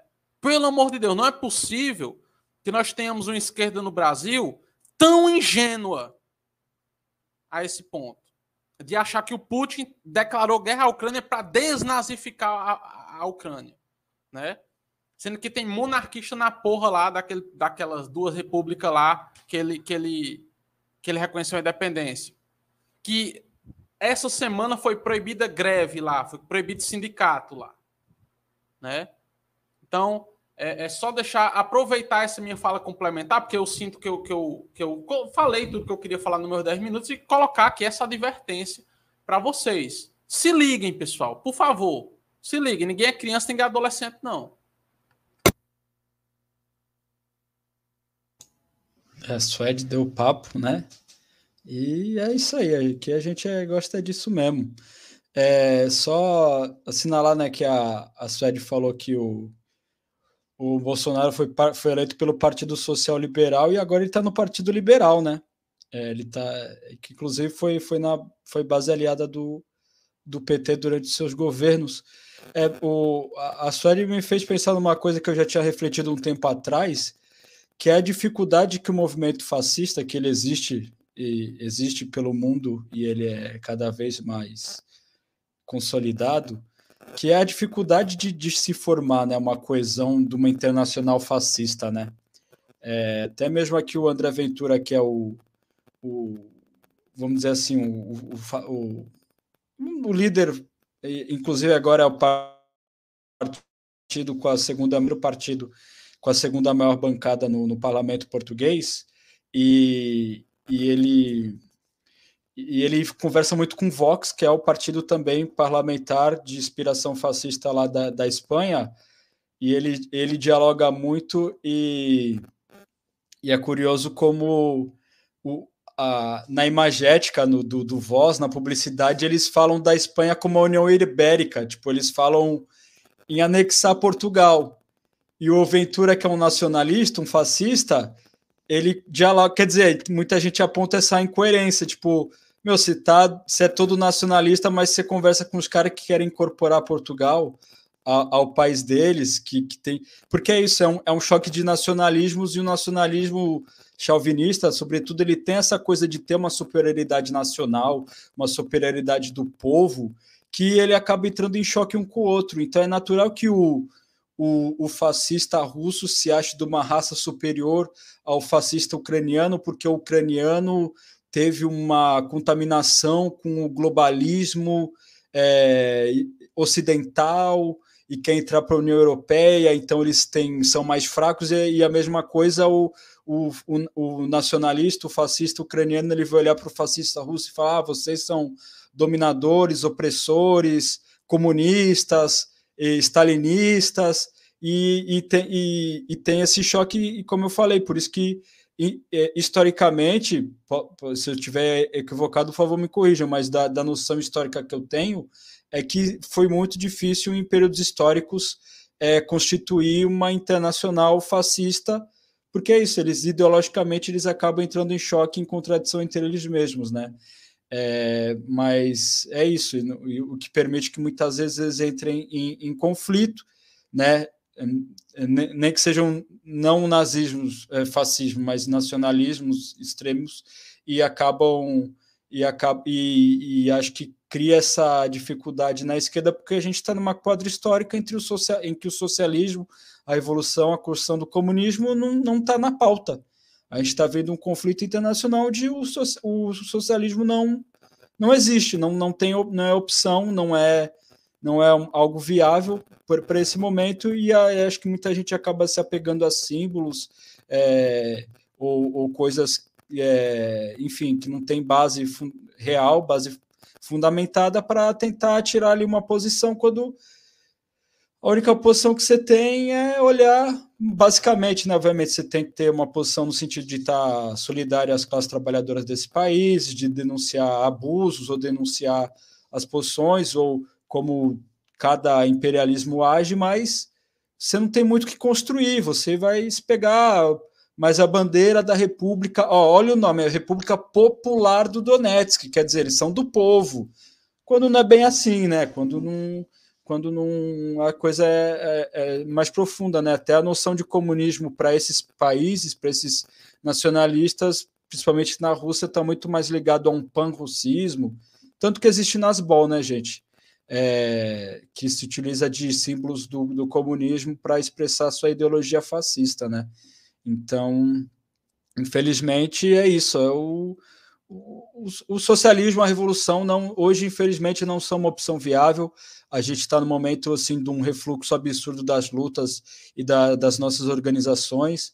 Basicamente, é uma esquerda revolucionária no mundo, no sentido de fazer mesmo a luta revolucionária a rigor, a rigor ali não existe, tirando algumas raras exceções, e mesmo assim dá para fazer várias críticas. E a gente tem que juntar os cacos da, dessa grande derrota que a gente teve ao final do processo soviético e, e tentar é, fazer a crítica, né? Que nem eu estava falando com o Gabriel esses dias, é, se, se fosse para não, não ser crítico e aí não, não é um ataque à Suécia, eu já falei para ela que eu tenho respeito pela posição dela de estar organizada dentro do partido, até porque o partido dela tem um, um grau de coerência, mas se fosse para para não ser crítico e para ter resultado fácil, a gente estava nessas legendas eleitoreiras que nem, que nem o pessoal que virou um puxadinho ridículo do PT aí que abre a mão de qualquer tipo de posição para acha que vitória na luta política é, é, cadeira no parlamento. Né? Como a gente não está nessa, a gente tem que ser mais realista e falar a gente está num momento onde a gente não tem nada o que propor, não tem nada o que, o que colocar, a gente tem que juntar os cacos, é, olhar a tragédia e, e, tentar se reorganizar ali do, dos estágios mais, mais iniciais. Né? É, é, infelizmente, é essa a nossa, a nossa realidade. É, vamos passar então para uma rodada de perguntas, dialogar aqui com a, com a nossa audiência. É, tem aqui alguns comentários que eu vou colocar para a gente fazer um próximo bloco e aí a gente, a gente faz essa rodada, tá bom? Com, com 10 minutos para cada um. É, vamos lá. Queria falar é... sobre essa questão aí do Duguin, viu, Lucas?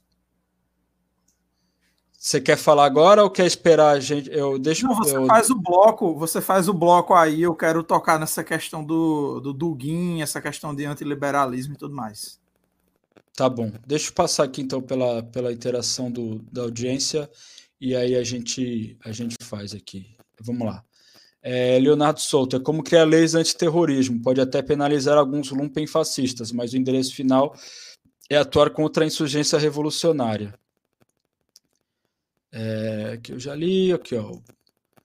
O bolsonarismo até, tem, até tentou pegar nas teorias do Dugin. Muito equivocado é o duguinismo, mas nem o bolsonarismo se pode considerar seu seguidor, pois não é, não é antiliberal. Fernando Budião, camarada lá de, de Praia Grande, creio que o imperialismo é a expansão do capitalismo. Aparece na imagem estadunidense por conta da moeda de transação corrente mundial. Como foi bem dito aí, anti-imperialista não é anticapitalista. Falou aqui novamente, não obstante o caráter chauvinista, há um termo que não vi ninguém comentar, soberania. Sei que é para debater nesse termo. O, o, o, Fernando, o camarada, botou um, uma questão interessante para a gente debater, né? Tem, tem muita corrente de esquerda que até gente que eu respeito que fala em questão de garantia da soberania. Não estou falando que eu, que eu concorde com essa, com essa questão da garantia da soberania, mas, é, enfim, é uma questão para a gente trabalhar também. É, no caso da Rússia e China, menos a primeira, mais a segunda. Eles exportam capitais e é assim potência imperialista, é a trilha do bicho. Rui Costa Santos, sinceramente não acredito que no Brasil quem diz, tipo pessoal, que o Putin é imperialista e quer desnazificar a Ucrânia acredita realmente nisso. Olha que tem louco para tudo.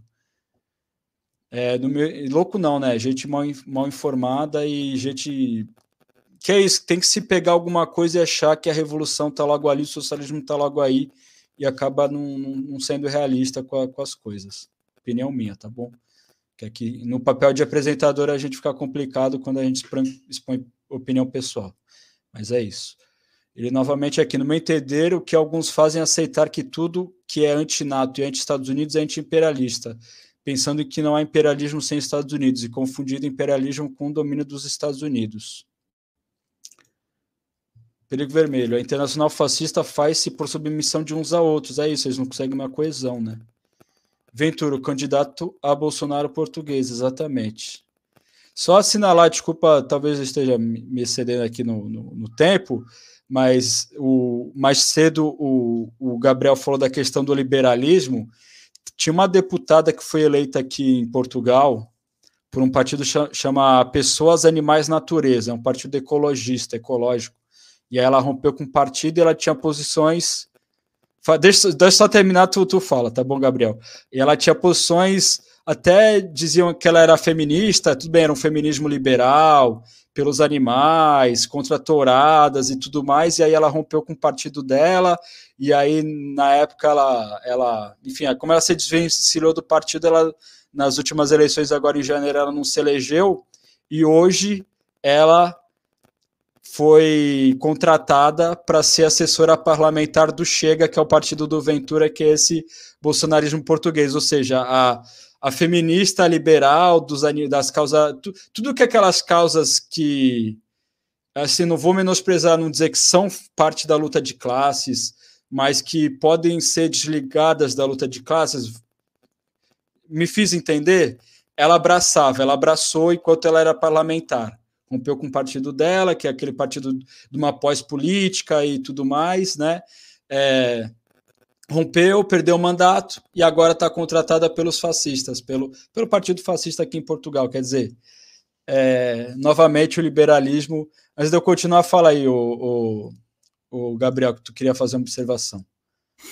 Não, é, eu vou incorporar aí na minha fala sobre o duguinismo, porque essa questão aí de, de direitos animais e blá blá blá, ele também está incorporado em ideologias reacionárias. Aí eu vou comentar sobre isso.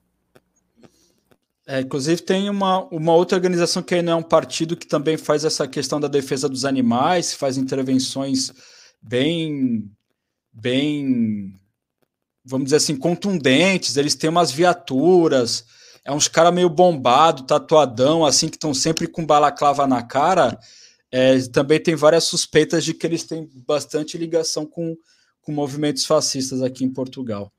Só, só, antes de continuar para a fala do Gabriel, tem um filme, né? Muito ruim, inclusive, esse filme, é sobre ele voltou, né? Que o Hitler ele volta, viaja no tempo. Tem uma cena desse filme, né? Que ele tá olhando os partidos lá da Alemanha, aí ele vê o Partido Verde, né? Ele diz: esses verdes, eles me interessam muito. Defender a natureza é defender a pátria. Pois é, pois é. Vamos lá. É, perigo vermelho. Os nacionalistas da Europa Central foram muitas vezes esmagados pela Alemanha. O Ventura vai a. O João Moreira. O Ventura vai a comício do Vox e grita: Viva Espanha! É o nacionalista do país onde está em cada momento. É, tem isso também. É, Leonardo Souto, vale notar que o termo imperialismo foi criado pelo economista inglês John Hobson, 1858 1940. O, o Bolsonaro fez isso nos Estados Unidos, né? Chegou lá, é. minha lealdade, continência, a bandeira, bandeira americana. É verdade. É. Leonardo Souto foi resgatado posteriormente por Lênin, que deu os devidos créditos. E o Perigo Vermelho falou: em França, o animalismo sempre foi de direita. É. A gente está cercado por tendências e pensamentos políticos e ideologias que são bem complicadas, né? Enfim, acho que a gente tem elementos suficientes dados pela, pela audiência, que agradecemos bastante aí por terem feito parte da, do nosso debate. E aí vamos passar. Pronto, o Zé Silva falou aqui, ó, Cristina Rodrigues do Panha, Sarau Inter Portuguesa. Não, não, não, sei se é uma. Não sei se cabe muito. É, é ela, a Sarah Winter começou toda alternativa, né? É, é, é. É, cabe muito. Cabe, cabe um pouco. Cabe um pouco. Talvez muito. Enfim, acho, acho que temos elementos aí. E aí o, o eu vou passar a palavra para o Gabriel fazer, fazer então a, a dialogar então com, a, com essas perguntas. É, 10, 10 também, gente? Ou é muito? Vou por 10. Se, se der menos, agradeço, tá bom? Mas pronto, não, vamos lá. Vou fazer em menos de 10 para não, não lhe cansar. Mas vê só, essa eu achei interessante essa questão aí da Sarah Winter portuguesa, né?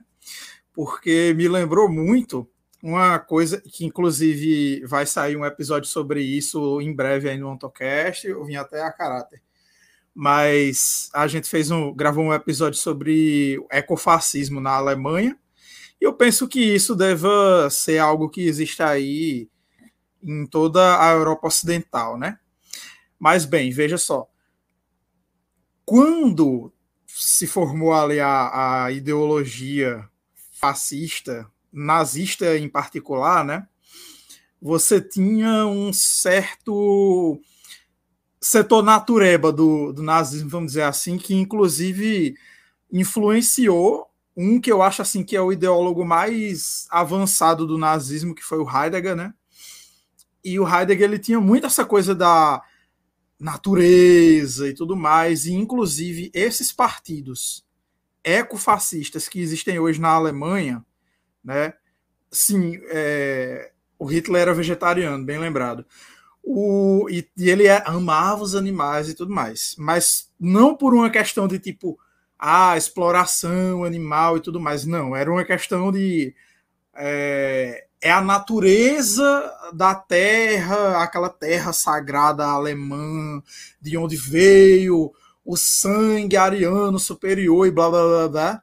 Então tinha que nessa defesa da raça ariana fazia parte também a defesa da terra, do solo de onde tinha brotado a raça ariana. Né?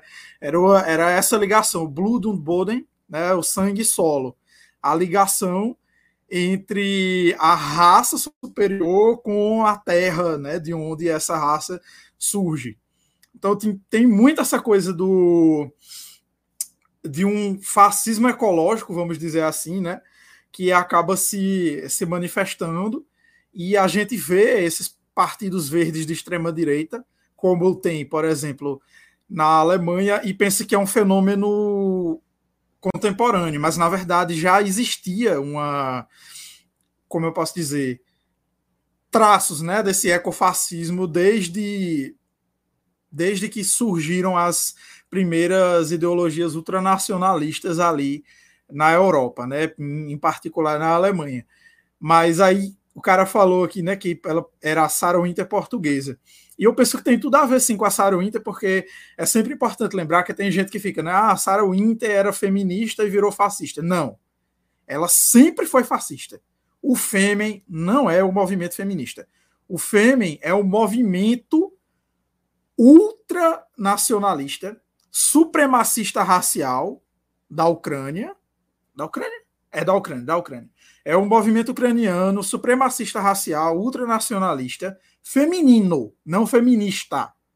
Né? Ou seja, é um movimento de mulheres ultranacionalistas, supremacistas raciais e, obviamente, é, fascistas. Né? É, é importante sempre lembrar disso. Aí a gente estava falando sobre buguinismo. Oi. Rapidinho. Tu ouviu a leitura obrigatória sobre extrema-direita na Ucrânia, que fala muito do Femi da Sarah Winter? Chegou Sim. a ouvir?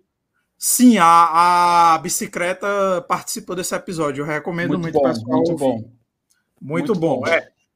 Inclusive, tanto vocês ouvirem esse episódio sobre a extrema-direita na Ucrânia, é muito importante, e um episódio mais antigo, que é falando sobre a questão do Holodomor, né?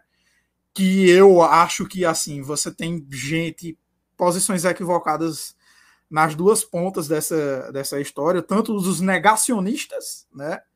É, do, da fome na Ucrânia e tudo mais, quanto das pessoas que é, utilizam o Holodomor como um mito fundador da Ucrânia, e dentro desse mito fundador está uma série de.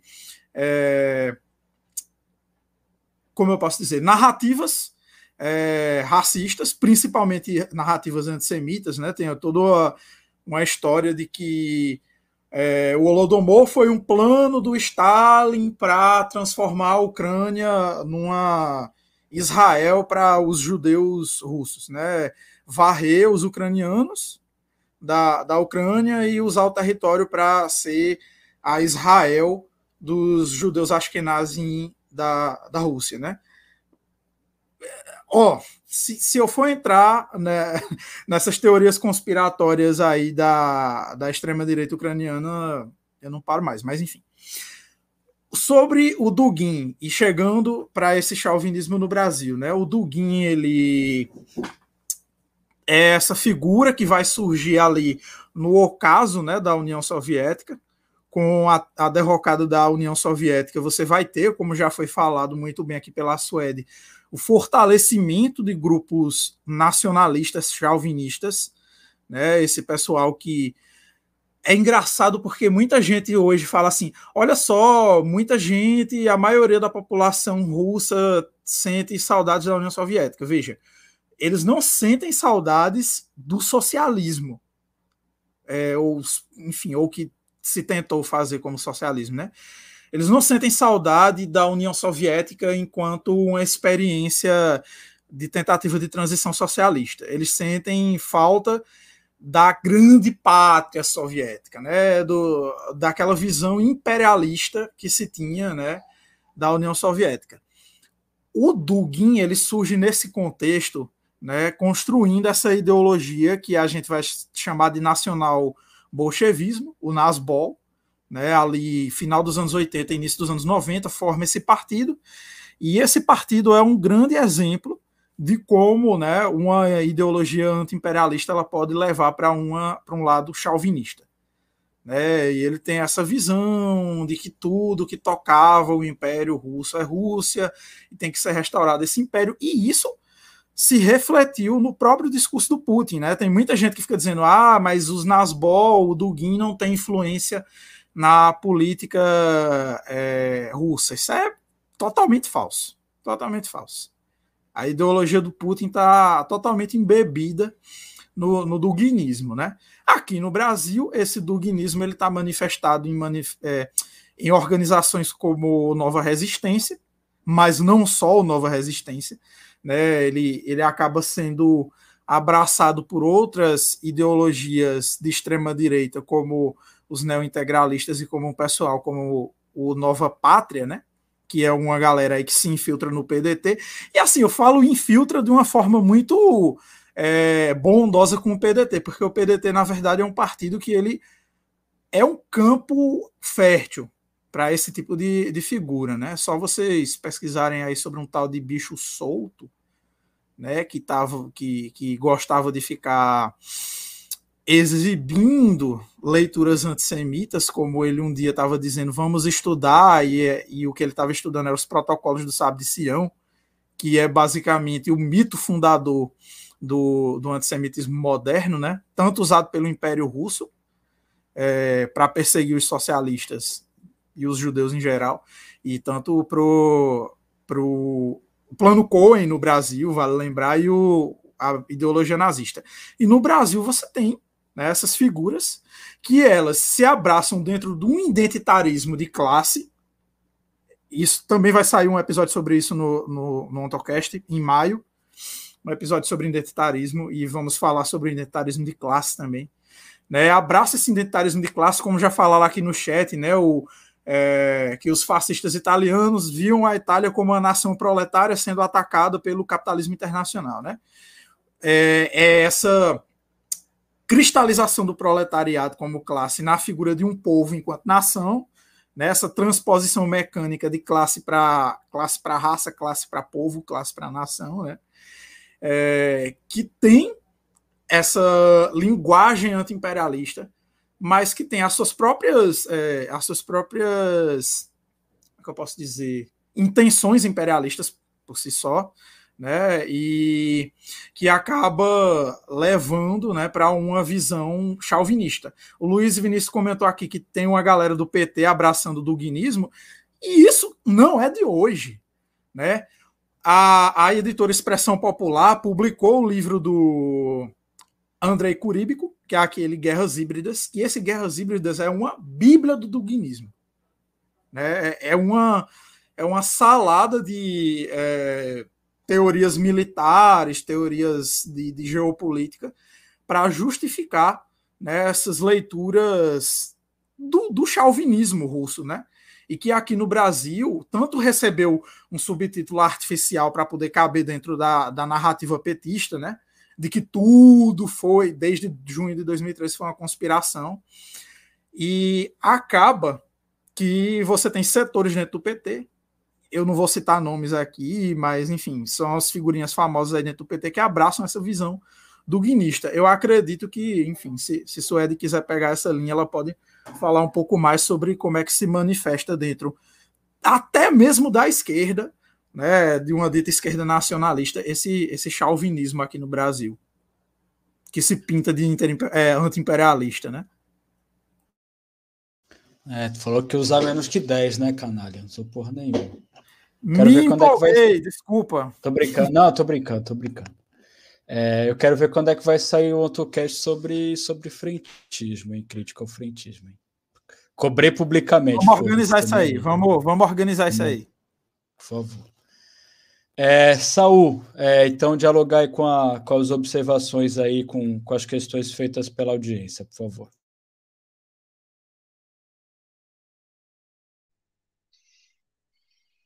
Ora, aqui só só ver aqui algumas das, das questões que, que queria mesmo queria mesmo responder. Só é assim, o que, o que o Gabriel tem vindo a dizer também em, em, em diálogo com, com a audiência, dessa questão do, dessa questão do, do duguinismo, portanto, o, o duguinismo chega quase a ser uma, uma caricatura do que é que pode ser o, a contradição final, portanto, do, do anti-imperialismo, portanto, assumir o anti-imperialismo como categoria única da, da luta política e uh, admitir que tudo que couber dentro dessa categoria é legítimo para, uh, para o avanço, neste caso, da, da, classe trabalhadora. Portanto, a esquerda assumir o, o como, como categoria uh, fora de, de, simplesmente de um debate académico para, para compreender a, a geopolítica russa é basicamente admitir isso. Agora, que uh, só, só aqui também a questão do que, foi também referida do Mussolini como anti-imperialista, portanto a questão uh, de que o fascismo a certa altura uh, assume historicamente características retóricas retiradas do, do anti-imperialismo.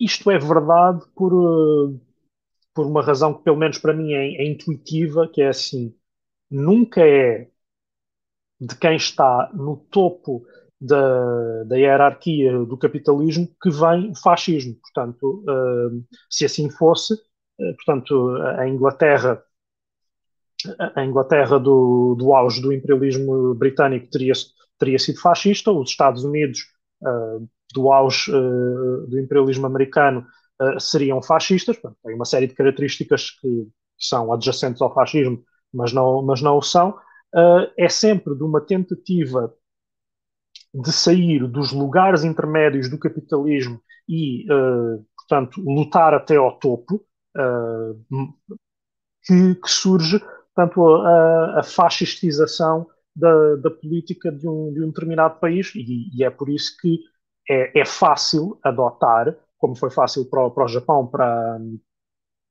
para, para, a Itália fascista e mesmo para, para, a Alemanha nazi e para outros projetos políticos uh, uh, fascistas menos, menos bem-sucedidos, é fácil adotar uh, uma, uma retórica anti-imperialista exatamente por isso, porque a partir do momento em que uma, a burguesia de um determinado país se vê colocada fora, de, fora, do, fora do topo do capitalismo internacional, tem várias opções, mas eu destacarei três.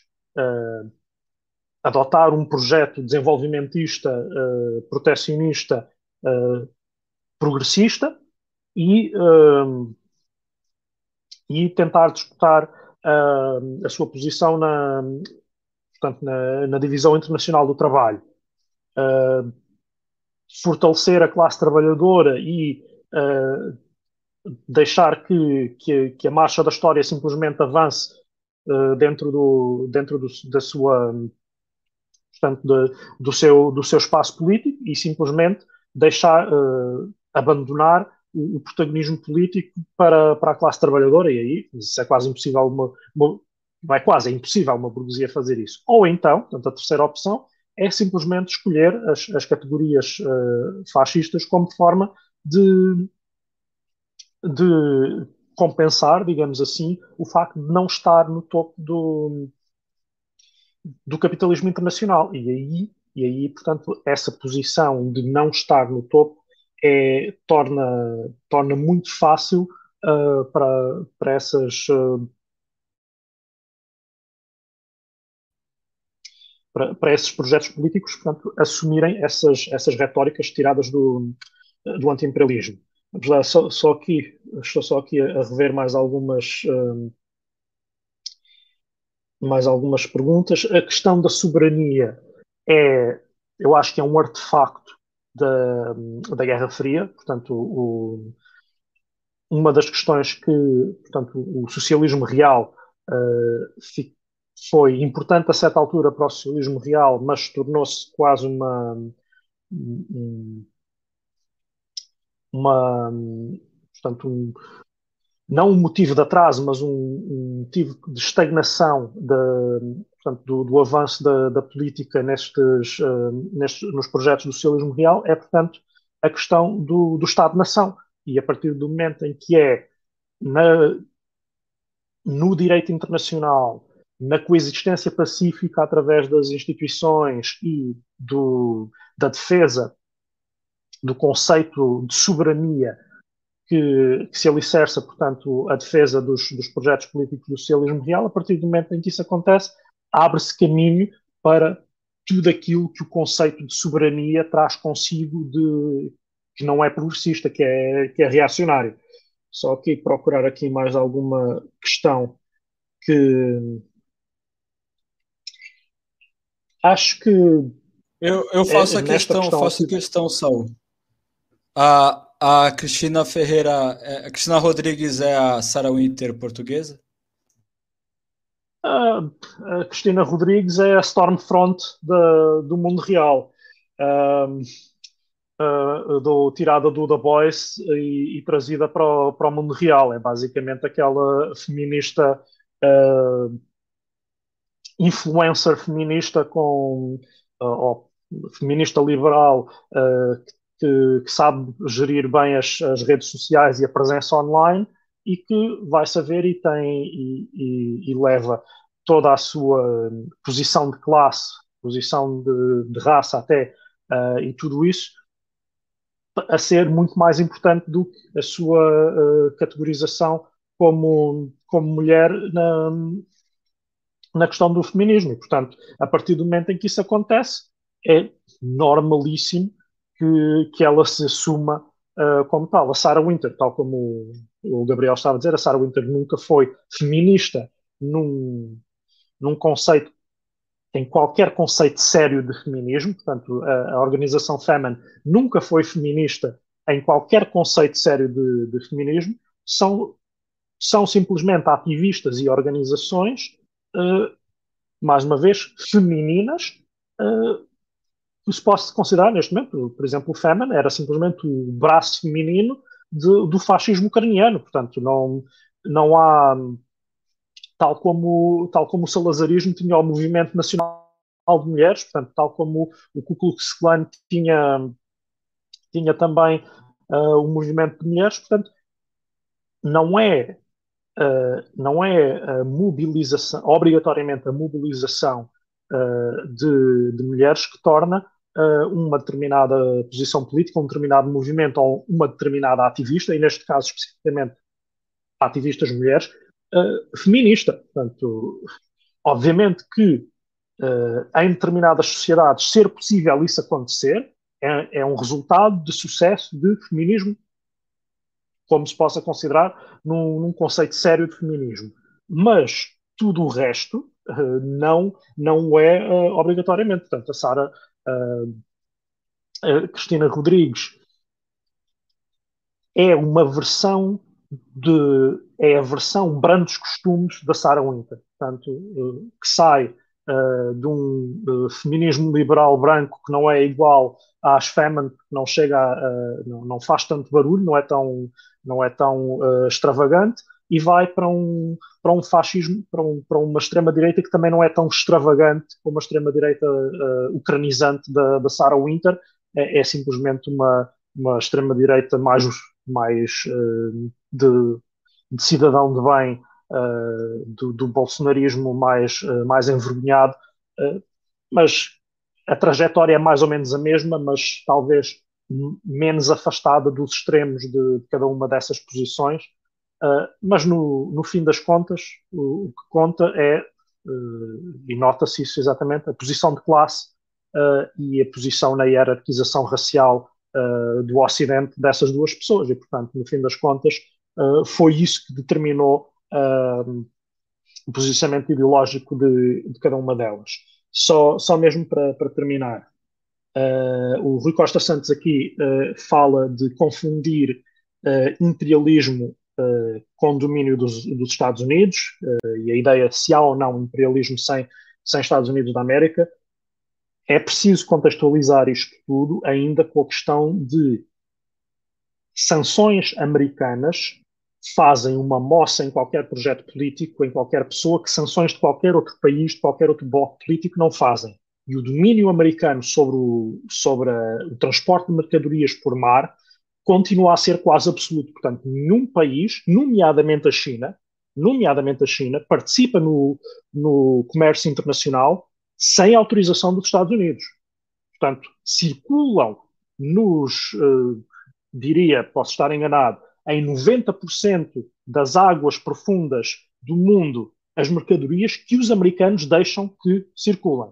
Portanto, isto determina, uh, determina o que é que se pode considerar uh, imperialismo no, no seu sentido mais estrito da palavra. Portanto, em, em outros sentidos, portanto, o imperialismo enquanto simplesmente uh, zonas de influência, enquanto uh, a ação de, de países de, de uh, de países com economias bastante grandes sobre países com economias mais pequenas. Portanto, tudo isso pode-se determinar como, como imperialismo, talvez. Mas esta hegemonia americana nestas duas questões continua a ser quase absoluta.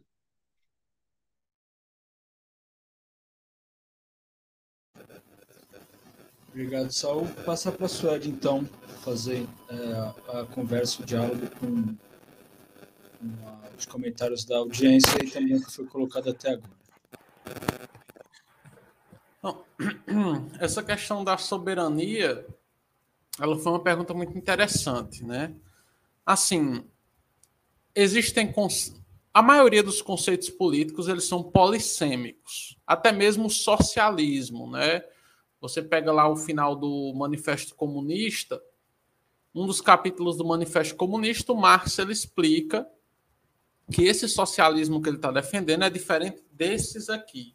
E ele apresenta quais são esses, né? O socialismo aristocrático, o socialismo romântico, né? O anticapitalismo romântico, que o Gabriel colocou, que no século XX iria ser um dos elementos formadores do fascismo. É, então, soberania é um desses conceitos é, a soberania é, é, nacional, ela é uma pauta importante para a esquerda, no sentido de que ela é uma, uma possibilidade de nós defendermos processos é, revolucionários, de nós defendermos o direito de determinada população a, a, a, a ser dona dos seus destinos, né? Isso, obviamente, pode assumir características chauvinistas, assim como o próprio imperialismo pode assumir. Porém, em um projeto socialista de transição ao comunismo, o que a gente defende, né?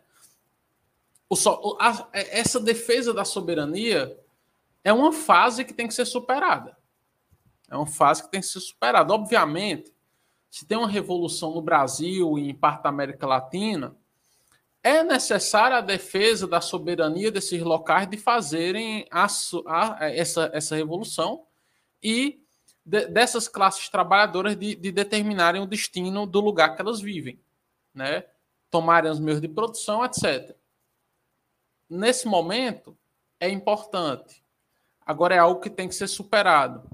Porque se não for superado, e se a ideia de identidade nacional superar a questão de classe, superação da divisão internacional do trabalho, que é outra coisa. Essas iniciativas da China, cinturão e rota, chamo de nova rota da seda, né? É... Essa, internacionalização, essa internacionalização das empresas russas, elas reforçam a divisão internacional do trabalho, é importante que seja colocado. Né? É, a China está convertendo países em monoexportadores. Está consolidando o papel de, de alguns países como monoexportadores, construindo projetos de infraestrutura que tornam essa monoexportação mais eficiente através de portos, através de estradas, trem, né? enfim, ferrovias, e transformando países em monoexportadores. É o caso do Brasil, país que eu e o Gabriel Carvalho vivemos e do qual o Lucas é natural. Brasil, até o final dos anos 90, tinha uma indústria crescente, né? Obviamente, sentindo os efeitos do neoliberalismo, né? É, mas quem deu? Quem deu o tiro na cabeça da indústria brasileira chama-se República Popular da China. Né? Então, a cinturão e rota nada mais é do que um reforço da divisão internacional do trabalho, mesmo se dá com a Rússia. A internacionalização das empresas russas para as áreas de influência para transformar áreas da antiga da antiga União Soviética e do antigo Império Russo antes, né, reforçam a divisão internacional do trabalho, né? Não acarretam transformações macroeconômicas, micro, o, o termo que vocês quiserem utilizar para esses países. Né? Então, é uma coisa importante isso. Então, nesse sentido, quando nós falamos em, é, em um país, como é o caso do Brasil, que está sendo vilipendiado, que empresas multinacionais estão lucrando com o nosso petróleo, petróleo de terras brasileiras, e a população brasileira está padecendo com o preço do gás alto, com o preço da gasolina alta, né? Que a passagem de ônibus aumenta quase todo dia, né? Tá ficando muito caro viver, graças a esses interesses internacionais com os quais a China, com a Duna, a China que nos transformou em um praticamente um monoexportador de commodities como a soja, né? Para alimentar boi chinês. É... Nesse caso, a soberania é cara para a esquerda. Cara para a esquerda. E a esquerda revolucionária, socialista, naturalmente, tem que defender essa pauta imediata. Baixar os preços do petróleo, baixar o preço dos alimentos, que os alimentos produzidos no Brasil sirvam para alimentar a classe trabalhadora brasileira que os produz.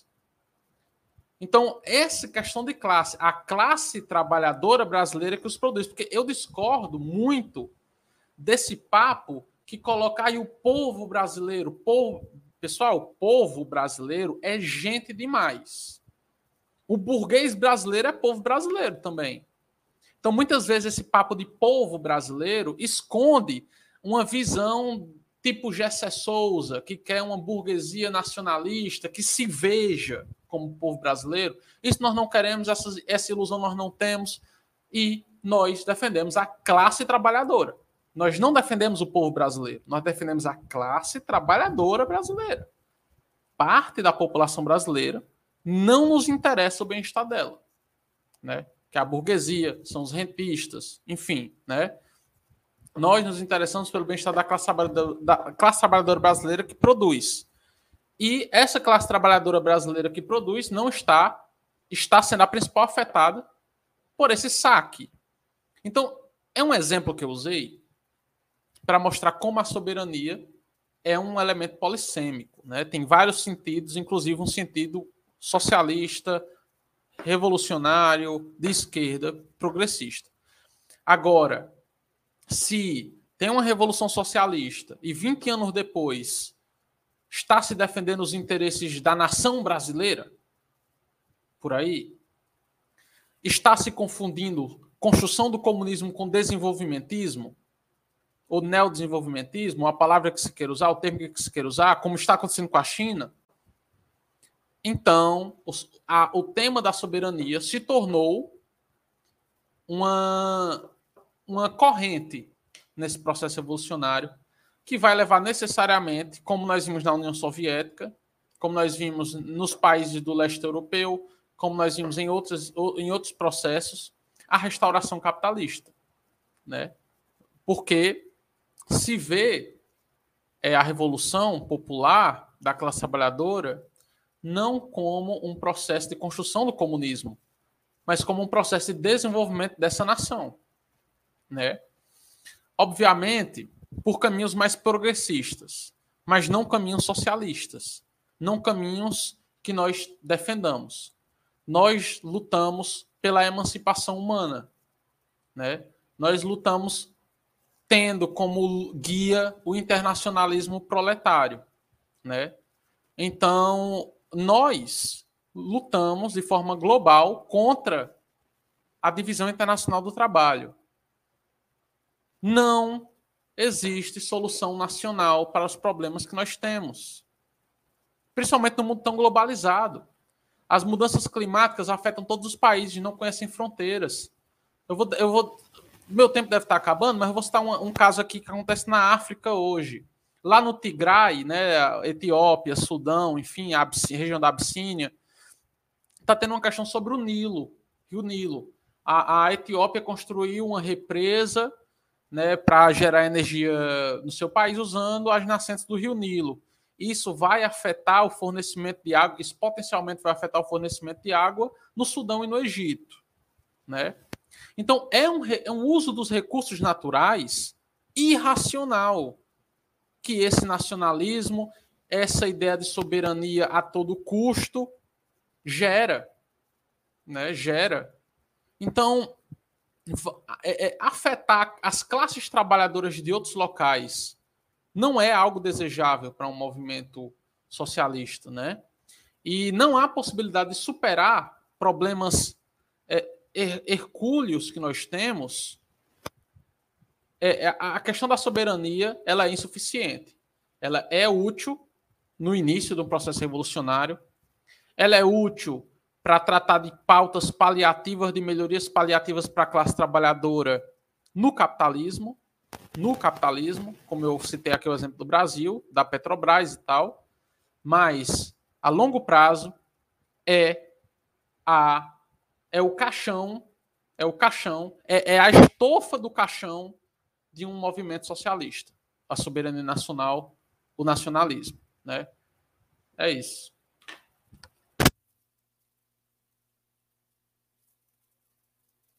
Obrigado, Suede. É, bom, o debate já, já se estendeu bastante, mas acho que vale a pena a gente fazer só um, uma última rodada ali bem breve de considerações finais e divulgação, né? O pessoal fazer o jabazinho aí, a public, é, divulgar os espaços aí que, que compõem, tá bom?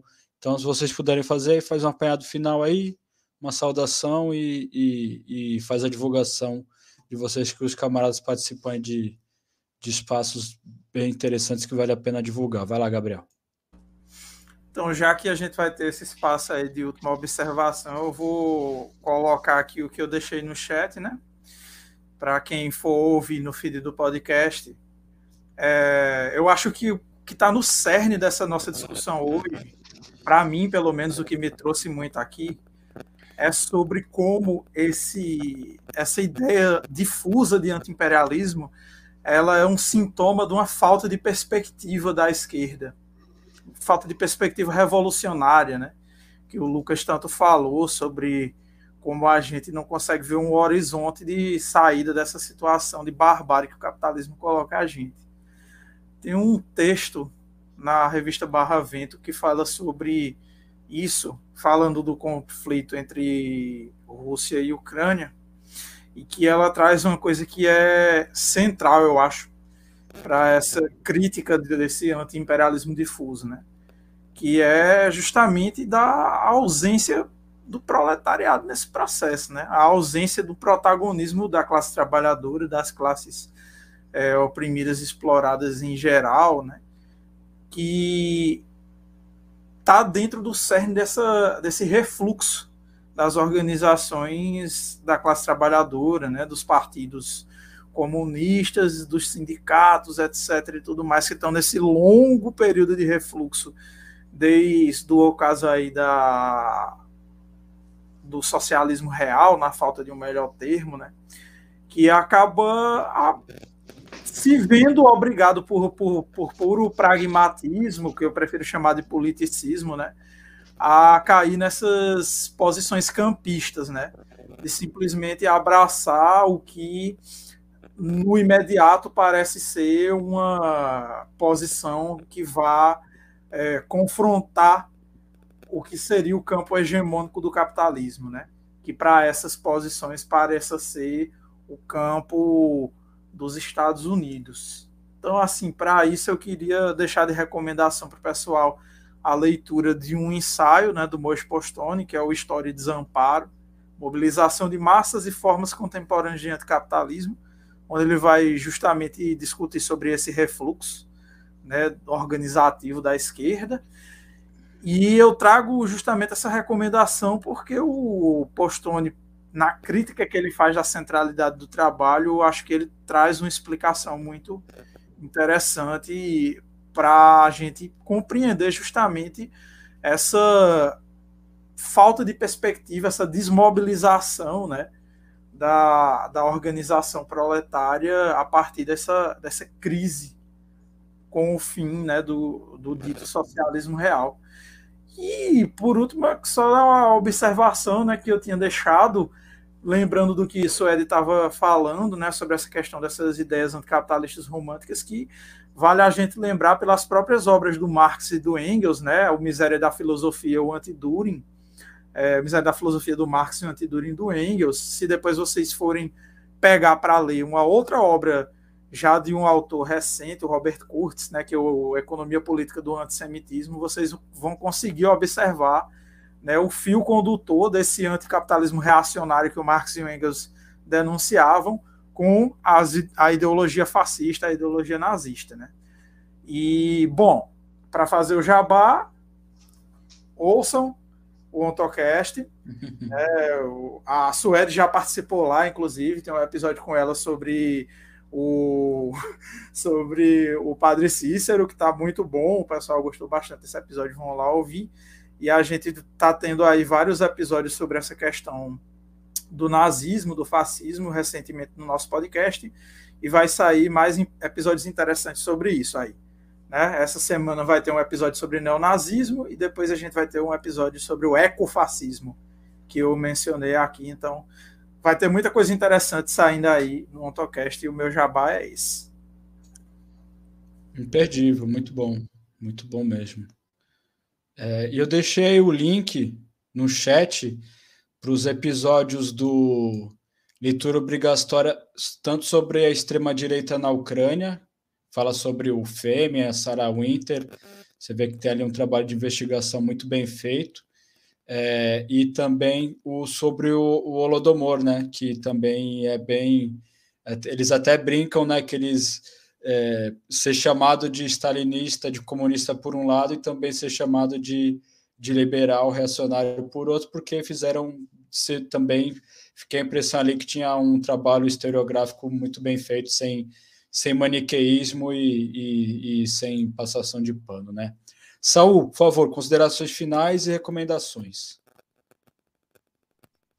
Bem, uh, as considerações finais uh, vão, vão ao, ao, encontro do que eu já tenho vindo a dizer, portanto, as, uh, as li os limites do, do anti-imperialismo enquanto categoria única da luta política são reais, têm que ser destacados, mas o anti-imperialismo não deve ser abandonado enquanto, enquanto luta nem, uh, e aí já acho que é a parte que, que eu acho que, já, que já será mais polémica, uh, nem deve ser subvalorizado, portanto, uh, a questão de, dos confrontos interimperialistas e a questão de que deixar o mundo a uma hegemonia liberal americana só é sempre pior do que haver algum tipo de confrontação de, da principal hegemonia capitalista uh, americana. Portanto, esta é, é, é, a opinião que, digamos assim, que, que, mantenho e não me pude alongar também demasiado sobre a, sobre a questão da China.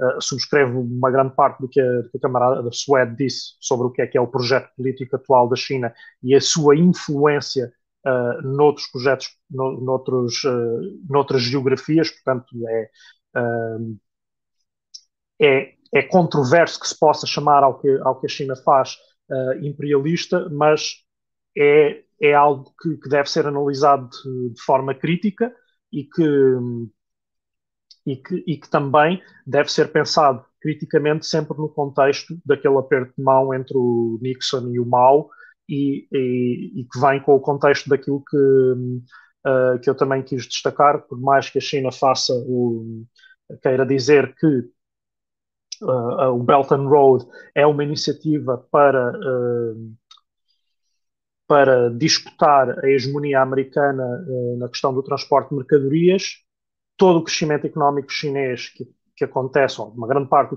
do, do comércio internacional uh, em que a China se insere, acontece dentro da hegemonia americana, dentro do, do, transporte de mercadorias por mar que os Estados Unidos controlam. Portanto, uh, esse confronto de hegemonia existe só até certo ponto, tal como o confronto de hegemonia da Rússia existe só até certo ponto, porque, porque também a Rússia quis, uh, quis fazer parte da NATO. Portanto, também aqui há um, um limite do, do anti-imperialismo enquanto, enquanto categoria que, uh, que merece ser destacado.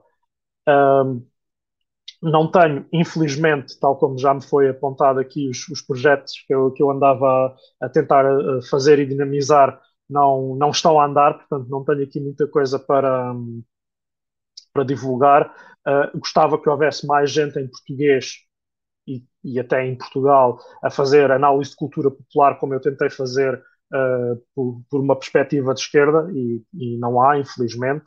Um, em termos de, ficando aqui com, com a dica cultural, um, já que é de imperialismo e anti-imperialismo que falamos, uh, e, e, isto foi referido na, na nossa última live, da, da, questão da marvelização dos, uh, da, da, política internacional, pá, vejam, um, vejam o Suicide Squad, o de 2021, com olhos de ver, com, com a história, aquela história, a história como ela é contada do princípio ao fim. Um, pelo menos uh, aproveitem que não é sempre que, que, da, que da cultura americana sai uh, uma crítica tão contundente à, à, à, questão do, à questão do imperialismo e à questão das intervenções americanas no exterior. Uh, tem as limitações que tem, porque, é, porque, continua a vir do, do, complexo industrial cultural americano, mas há uma análise a ser feita de, de determinadas obras, mesmo nesse contexto, que, que, pode ser interessante e que pode levar a algumas conclusões uh, importantes, ou, ou, pelo menos fazê-las chegar a mais pessoas do que elas chegam normalmente. Obrigado, Saul. Antes de passar a palavra para a Suede, só que ele retomou uma coisa que a Suede tinha falado sobre a influência chinesa. É só lembrar que não é só no Brasil, é, em Portugal também. Boa parte do setor energético foi privatizado para empresas é, chinesas em favor da burguesia chinesa. E só falar um episódio que mostra muito a, o grau de, de idiotice de alguns setores da esquerda, e no caso da esquerda brasileira, sobre a questão. Lembro que uma vez é, no, no Facebook estava falando disso por causa de uma discussão com, com uma pessoa do setor jornista do PCB, né? Porque eu PCB é um partido né, histórico, é, enfim, pelo menos nessa última configuração, a gente tem muita gente séria lá dentro. Só essa corrente aí, oportunista, revista aí, representado por essa figura que eu, que eu fiz alusão, né, e que tem o, o, os, os, seguidores dele que fazem essa defesa estapafúrdia dessa, é, como que é, o realismo de recorte italiano, esse, esse pessoal do, do, do lossurdismo aí, é, enfim, que, é, é eu, eu, que ele estava defendendo o papel da China, né, e como ele apoiava os povos, eu falei, olha, o, o, o povo português hoje paga uma, uma energia altíssima, né, sofre de frio, sofre com uma série de problemas por causa do, do valor do custo da sua energia elétrica é, e gás e etc e o, o canalha da ala jornista do PCB teve a cara de pau de falar que a China, ao fazer isso, está fazendo reparação histórica e fazendo luta anticolonial, porque o trabalhador é, português tem mais que se fuder, passar frio, porque o, porque o, o burguês, o bilionário do Partido Comunista Chinês tem que ganhar dinheiro às custas da miséria do povo português. É, é essa visão. Assim, eu me surpreendo que, infelizmente, tem gente do PCB que fala esse tipo de merda. A gente tem aquele babaca, aquele paspalho do, do Jabor, mas aquele é do pseudo B. Pseudo B eu não levo a sério. Pseudo B é merda. Eu vou, eu vou falar aqui o português mais claro possível. PC do B é merda. PCB tem gente que a gente respeita, infelizmente, tem essa ala idiota que, que, que fala esse tipo de besteira. Agora, os, os devaneios é, completamente idiotas e oportunistas do Jabor. Infelizmente, tem muito lugar que, que ainda dá espaço para esse idiota aí, para esse, esse liberal aí. É, é, é, o, é, o, retrato desse anti-imperialismo bocó aí, é o Elias Jabor, tá bom? Então, é, falei, eu tinha que dar minha pistolada, né? É, antes de acabar. É, Suede, considerações finais e divulgação, por favor. É, se, se não pistolar, é porque não tem sentimentos nos dias de hoje, né? Enfim, é, não só ah, considerações finais. Obviamente que, que há discordâncias entre nós e é natural que haja, mas focar aqui no, no que todo mundo concorda para fechar. e que o objetivo principal dessa live, anti-imperialismo, não é um valor em si de esquerda caro aos socialistas, né? Como nós discutimos aqui hoje e de diferentes formas, com diferentes concepções sobre o que está acontecendo na Ucrânia, o antiimperialismo não é necessariamente de esquerda, não é necessariamente socialista, né? Se você vivesse em 19, na China de 1933, você estaria ouvindo japoneses dizendo que eles estão invadindo seu país na luta contra o imperialismo europeu, né?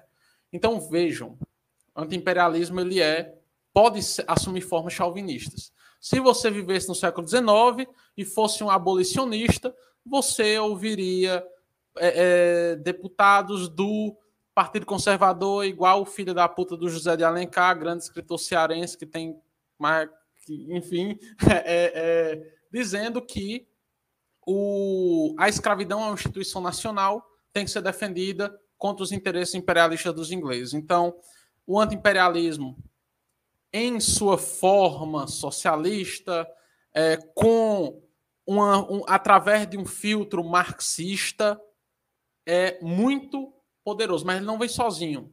Ele tem que estar acompanhado de uma concepção de transformação da sociedade, de uma, de uma postura de classe, classe trabalhadora, e classe trabalhadora não confundida com a nacionalidade, né?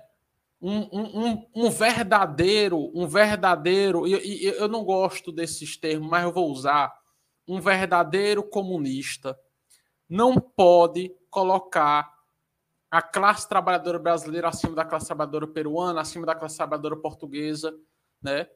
Então é por isso que realmente o, Lucas ele tem motivo para estar tá revoltado com, com, com o que esse pessoal falou, né? Tipo, não, o, a, o pessoal da classe trabalhadora chinesa está fazendo esse revanchismo aí contra a classe trabalhadora portuguesa. Essa não é uma postura comunista, essa não é uma postura marxista. Marx, que foi um grande estudioso dos processos é, é, revolucionários de sua época, que demonstrou uma solidariedade gigantesca com todos os povos, e após isso, né, o, o, o, o Lenin, a Revolução Socialista de 17, que brigou, que, que incentivou a, os processos de, de, de, libertação da África, né, que colocou como pauta do dia a libertação desse, desses, de, desses locais da colonização europeia. Então, o pessoal hoje está viajando bastante, é, confundindo muitas coisas. E eu vou comentar aqui uma coisa que eu falei no, na, naquela página, né, Escolinha do Professor Karl Marx. Eu respondi um comentário lá né? E eu vou repetir aqui. Leiam Marx, saiam do YouTube, né? Saiam do YouTube, leiam Marx. Menos Marx, menos em menos influencers, mais Marx e Engels. Nenhum youtuber, né? E mesmo nós aqui, Martela Cast, Tontocast, Comboio Suburbano, substituem estudo, estudo sério, estudo sistemático você tem dificuldade de estudar, de ler, tem gente disponível para fazer. Né? Existem, existem organizações, existem coletivos, existem que fazem estudo. Tem gente séria como o Ivo Tonê, como, como Sérgio Lessa, gente boa que podem dar uma força, tem lives super instrutivas, ou mesmo entendam, né? Para essas lives, esses podcasts, esses, esses memes, são complementares à formação. Eles não são a formação. Você assiste uma live para complementar sua formação. Não entendi esse capítulo do Capital. Não entendi o que o Karl Marx, o que o Marx e o Engels fizeram dizer aqui nesse, nesse capítulo da ideologia alemã. Vou ver uma live, vou assistir uma aula do professor José Paulo Neto, alguma coisa assim. É para isso que serve, né? Então, é, leiam Marx, saiam do YouTube. Saiam do YouTube. Especialmente de alguns canais como dessa figura que o Lucas se referiu. Né? Isso aí nem marxista é, nem comunista é. Né? E ele admite isso, porque ao dizer que não acredita na superação do Estado, ele está assumindo que não é comunista. Né? enfim. Então, terminado esse momento é, de ponderação, colocar aqui, né? Eu, eu, eu sou do coletivo Satírica, sigam aí no Instagram. Nós somos um grupo underground de literatura e quadrinhos do, do, do estado do Ceará, do interior do estado do Ceará. Sigam aí, arroba coletivo Satírica.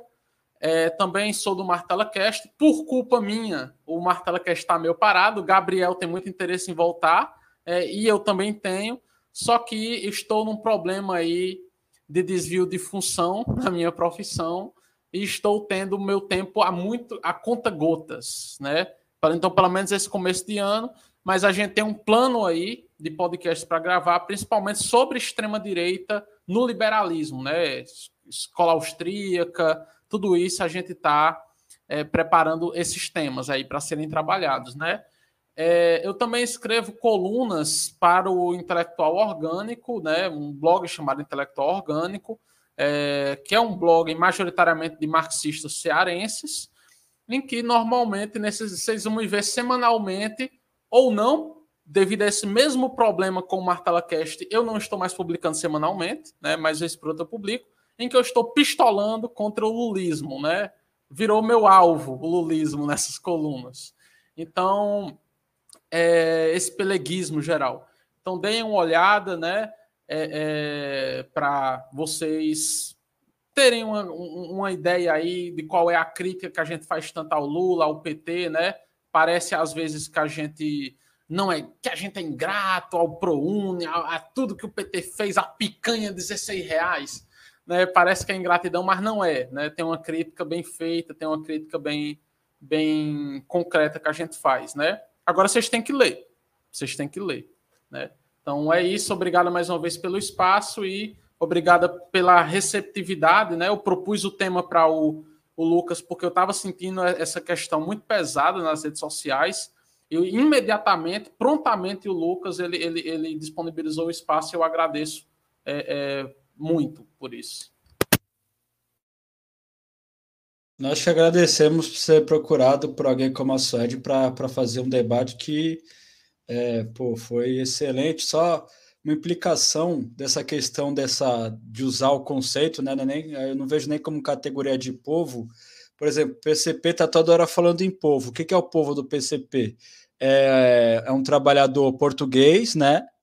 Porque muito pouco o PCP faz pela população imigrante, faz alguns debates, algumas ações e tal. Não vou dizer que, que é total o descaso, mas, por exemplo, é, no, no Alentejo, né, onde é uma região bastante agrária, né, agrícola, que tem ali a, a, algumas culturas onde a força de trabalho empregada ali é basicamente imigrante, principalmente indianos, nepaleses, paquistaneses, em regime de semi-escravidão. E, e é, se eu não me engano, ano passado surgiu um escândalo de que foi finalmente exposto essa situação desse, de, da situação desses trabalhadores e com a maior cara de pau, com a maior lata do mundo, o secretário-geral do PCP veio dizer que era uma surpresa e que aquilo tinha que ser combatido, sendo que aquilo ali aconteceu debaixo do, do nariz do PCP e, e, e, assim como o PCP ele é ele é ele jamais se ocupou de, de fazer a, a luta, a organização daqueles trabalhadores, eles sabiam muito bem da, é, que aquela situação ocorria é, e não fizeram é, fizeram pouco caso e continuam fazendo, né? É, aquilo ali surgiu um escândalo ali na altura e depois nunca mais fez nada.